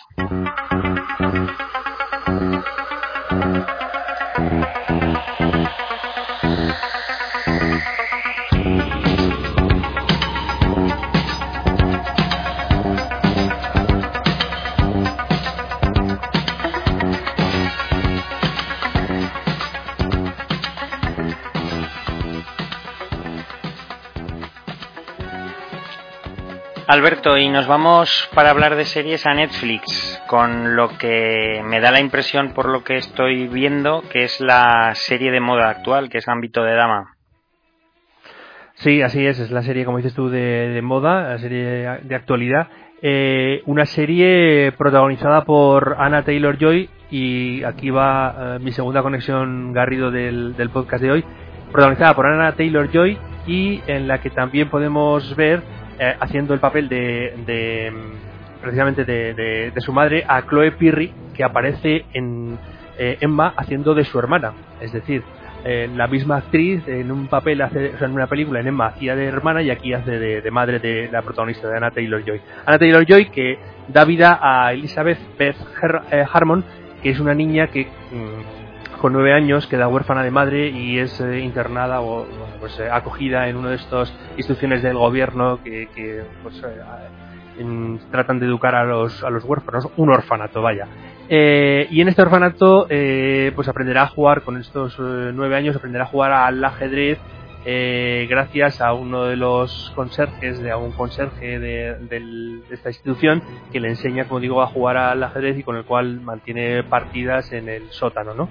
A lo largo de estos, de los siete episodios, pues lo que vamos a ver un poco es cómo este personaje, el de Beth Harmon, va a ir em, desarrollándose, va a crecer su personalidad de ser una eh, niña eh, mm, más o menos tímida y muy condicionada por la muerte de, su madre eh, y por las circunstancias de, su educación, lógicamente, cómo se va a ir desarrollando, cómo va a ser como si fuera una una flor de alguna manera que, va a crecer y se va a desarrollar, ¿no? Entonces nada tiene que ver eh, la, figura de Beth Harmon con nueve años a la que tiene al final de la, de la serie, ¿no? Eh, de fondo de todo ello, de fondo de ese desarrollo de la personalidad, de esa historia, lógicamente el, la carrera como ajedrecista de esta, de esta chica.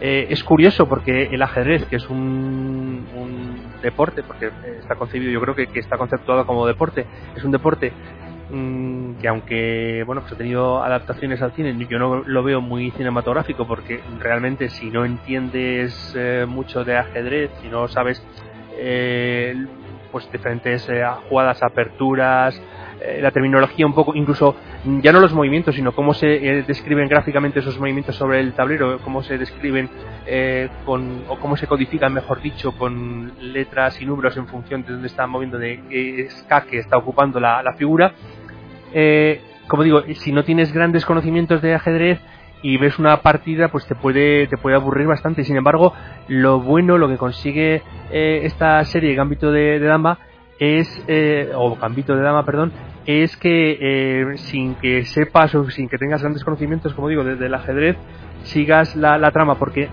realmente el ajedrez es el telón de fondo de la historia, pero no se centra en las partidas, no, no hace un seguimiento de las partidas eh, de tal manera que si tú no, como digo, no sabes, eh, mm, no conoces los entresijos o, los, eh, las, jugadas del ajedrez, pueda aburrirte. Realmente consigue que te atrape con simplemente con, el ritmo que le da a, las imágenes el, el, director y por supuesto con una historia, una historia eh, que al final es una historia de una joven y un adolescente y de cómo se va relacionando además en unos tiempos mm, muy convulsos. Estamos hablando, y otra vez más, como decía antes Luis, Luis de los años 60 en Estados Unidos, eh, vamos a asistir a cómo la, la, lucha por las libertades y cómo el desarrollo o, eh, la eh, apertura de la sociedad norteamericana en esos años eh, va a influir lógicamente en el comportamiento de, la protagonista de, la protagonista de Harmon en su relación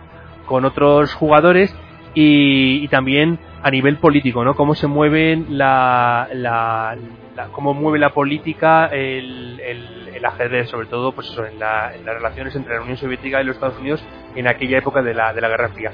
A mí me parece una serie muy interesante que, como digo, mm, es atractiva de por sí sin tener en cuenta el, fondo, el telón de fondo como es el, juego del ajedrez. Luis, ya nos lo has anticipado en eh, cuando hemos hablado de Emma, pero ya sabemos que en la mansión de los Arrechea, en el ala oeste, hay una habitación reservada para Anya Taylor Joy, la, protagonista principal de esta serie.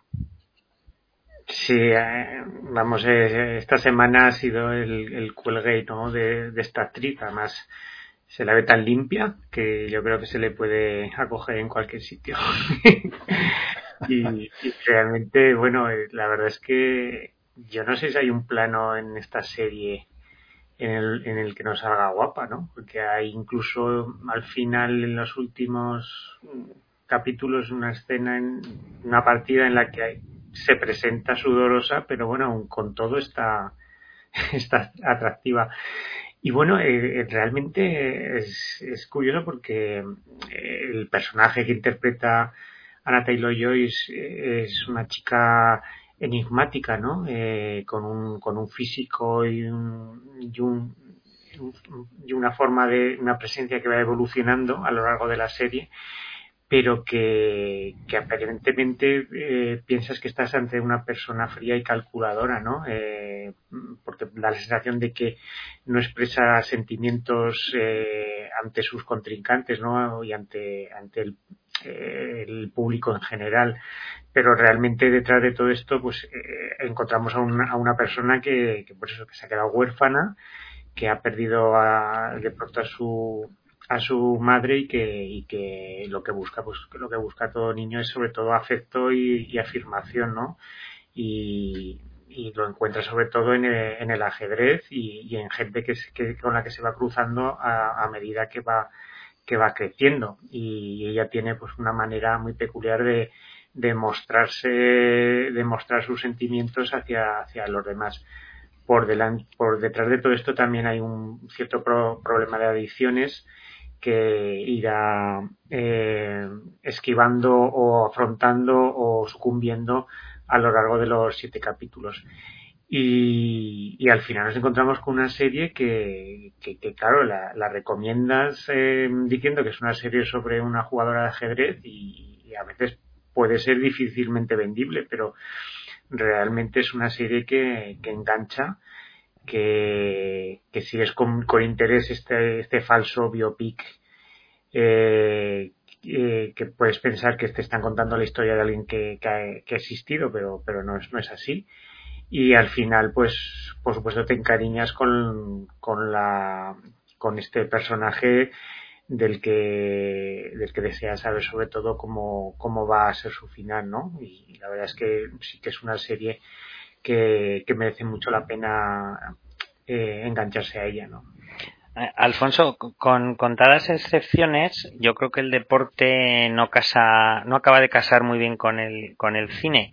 Ya sé que tenemos el fútbol en Evasión o Victoria, el rugby en Invictus, el baloncesto en Hoosiers, que hay ejemplos, pero me da la impresión de que, es, de que son todo muy con cuentagotas. Pero sin embargo hay dos deportes que sí que han casado muy bien y que dan bastante juego, que son el boxeo y el ajedrez. Sí, sí, sí, el boxeo y el ajedrez y precisamente la serie se la dedican a una persona que inventó el ajedrez boxeo. Es curioso esto que mencionas, eh, porque existe la disciplina uh, que combina un poco el ejercicio físico con el ejercicio mental del ajedrez, ¿no?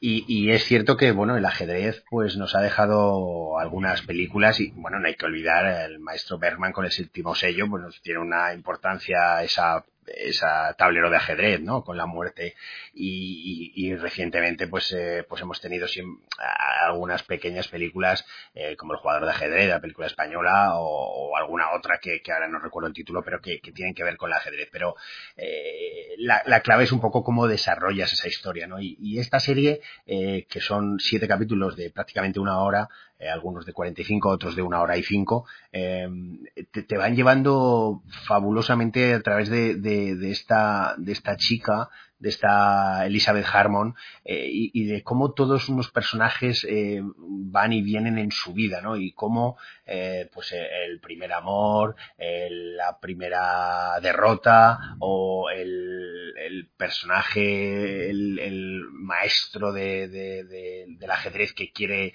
eh, vencer, en fin, son, son o, o su madre adoptiva, eh, ese bedel que ha mencionado Alberto que le enseña, es decir, son un montón de personajes que, que que, son satélites en torno a ella, porque ella eh, protagoniza absolutamente, como ha dicho también Luis, eh, casi todos los momentos de la película. O sea, Anya Taylor-Joy hace un ejercicio muy brillante interpretativo eh, y aparte luce divinamente bien cualquier, eh, cualquier traje, cualquier vestido de que la producción le ha puesto a su disposición, porque eh, el cuidado del diseño de producción es mayúsculo en toda la serie. Eh, luce ella innumerables vestidos a cual mejor, a cual luce mejor, eh, y, esa relación, esa situación que, que vamos viendo, empatizamos perfectamente con ella, a pesar de a veces no ser fácil, ¿no? Y dejarse llevar por esas adicciones. Yo creo que, que, que, nos va llevando, nos va arrastrando magnéticamente a, a, saber de ella. Y como digo, esta chica, pues, eh, pues lo borda. Yo recuerdo hace cinco años tan solo, porque eh, ahora, bueno, pues está saliendo en un montón de películas. Como bien ha dicho eh, Luis, esta semana es la de Anya Taylor Joy con Emma y con esta serie pero yo recuerdo en el, en, en el 15, hace solamente cinco años, cuando, cuando protagonizaba esa película que era La Bruja de, de Robert Eggers, a mí ya me captó mi atención ese rostro con esos ojos tan grandes, ¿no? Esa, una belleza muy particular, ¿no?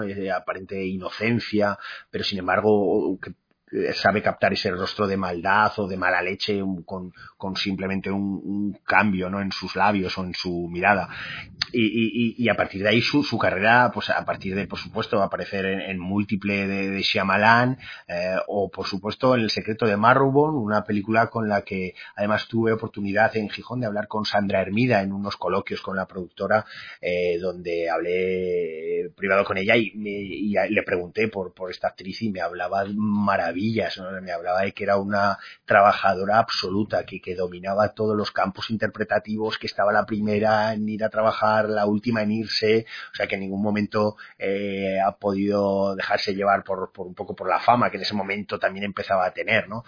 Y bueno, hay que decir que, próximamente, aparte de haberla visto también en Los Nuevos Mutantes, en la fallida de Los Nuevos Mutantes, eh, y ahora en Emma, pues próximamente la vamos a ver en, en Los Nuevos Robert Eggers, eh, junto a Nicole Kidman, y por supuesto en el 2000 2022 haciendo de esa precuela de, de Furiosa, eh, la película de Mad Max eh, que George Miller adaptaba eh, hace no sé si tres años, no, más, más cuatro o cinco años de Mad Max Fury Road, eh, donde Charlize Theron eh, hacía ese personaje. Bueno, pues ahora Anya Taylor-Joy va a hacer ese, esa precuela de, de ese personaje.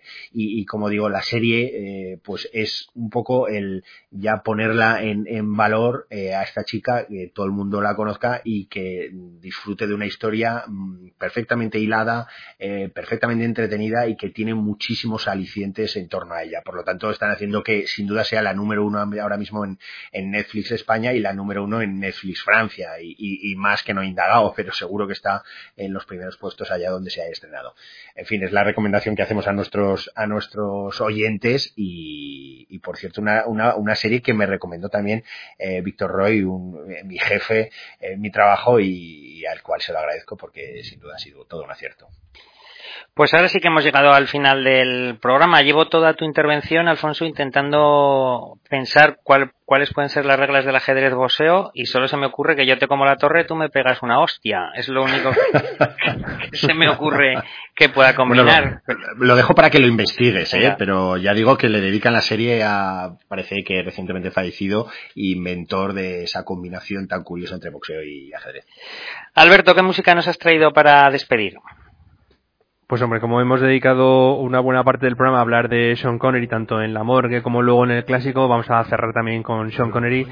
Vamos a oírle cantar, bueno, exactamente cantar, no, recitar eh, un tema, uno de los grandes temas de los Beatles, In My Life, en, que lo grabó para un disco que, que produjo eh, George Martin, el quinto Beatle, el productor habitual de los Beatles. Vamos a escuchar, si te parece, a Sean Connery con In My Life. Pues hasta siempre, señor Connery, y a todos nuestros oyentes, muchas gracias por acompañarnos. Hasta la semana que viene. Un abrazo a todos. Adiós. Adiós. Adiós.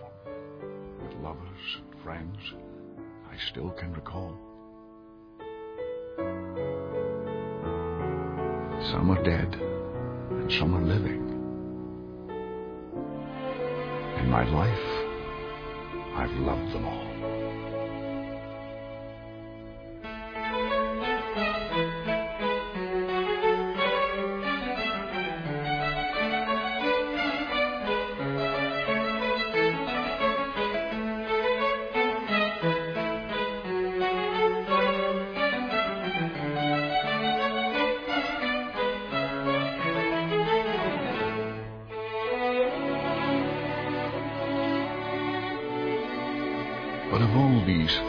And lovers, there is no one compares with you.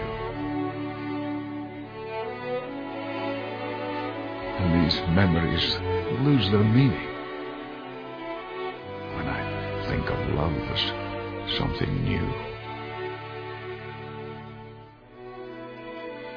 Though I know I'll never lose affection for people and things that went before.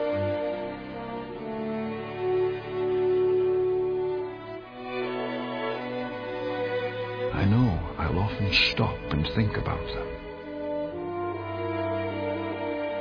In my life, I'll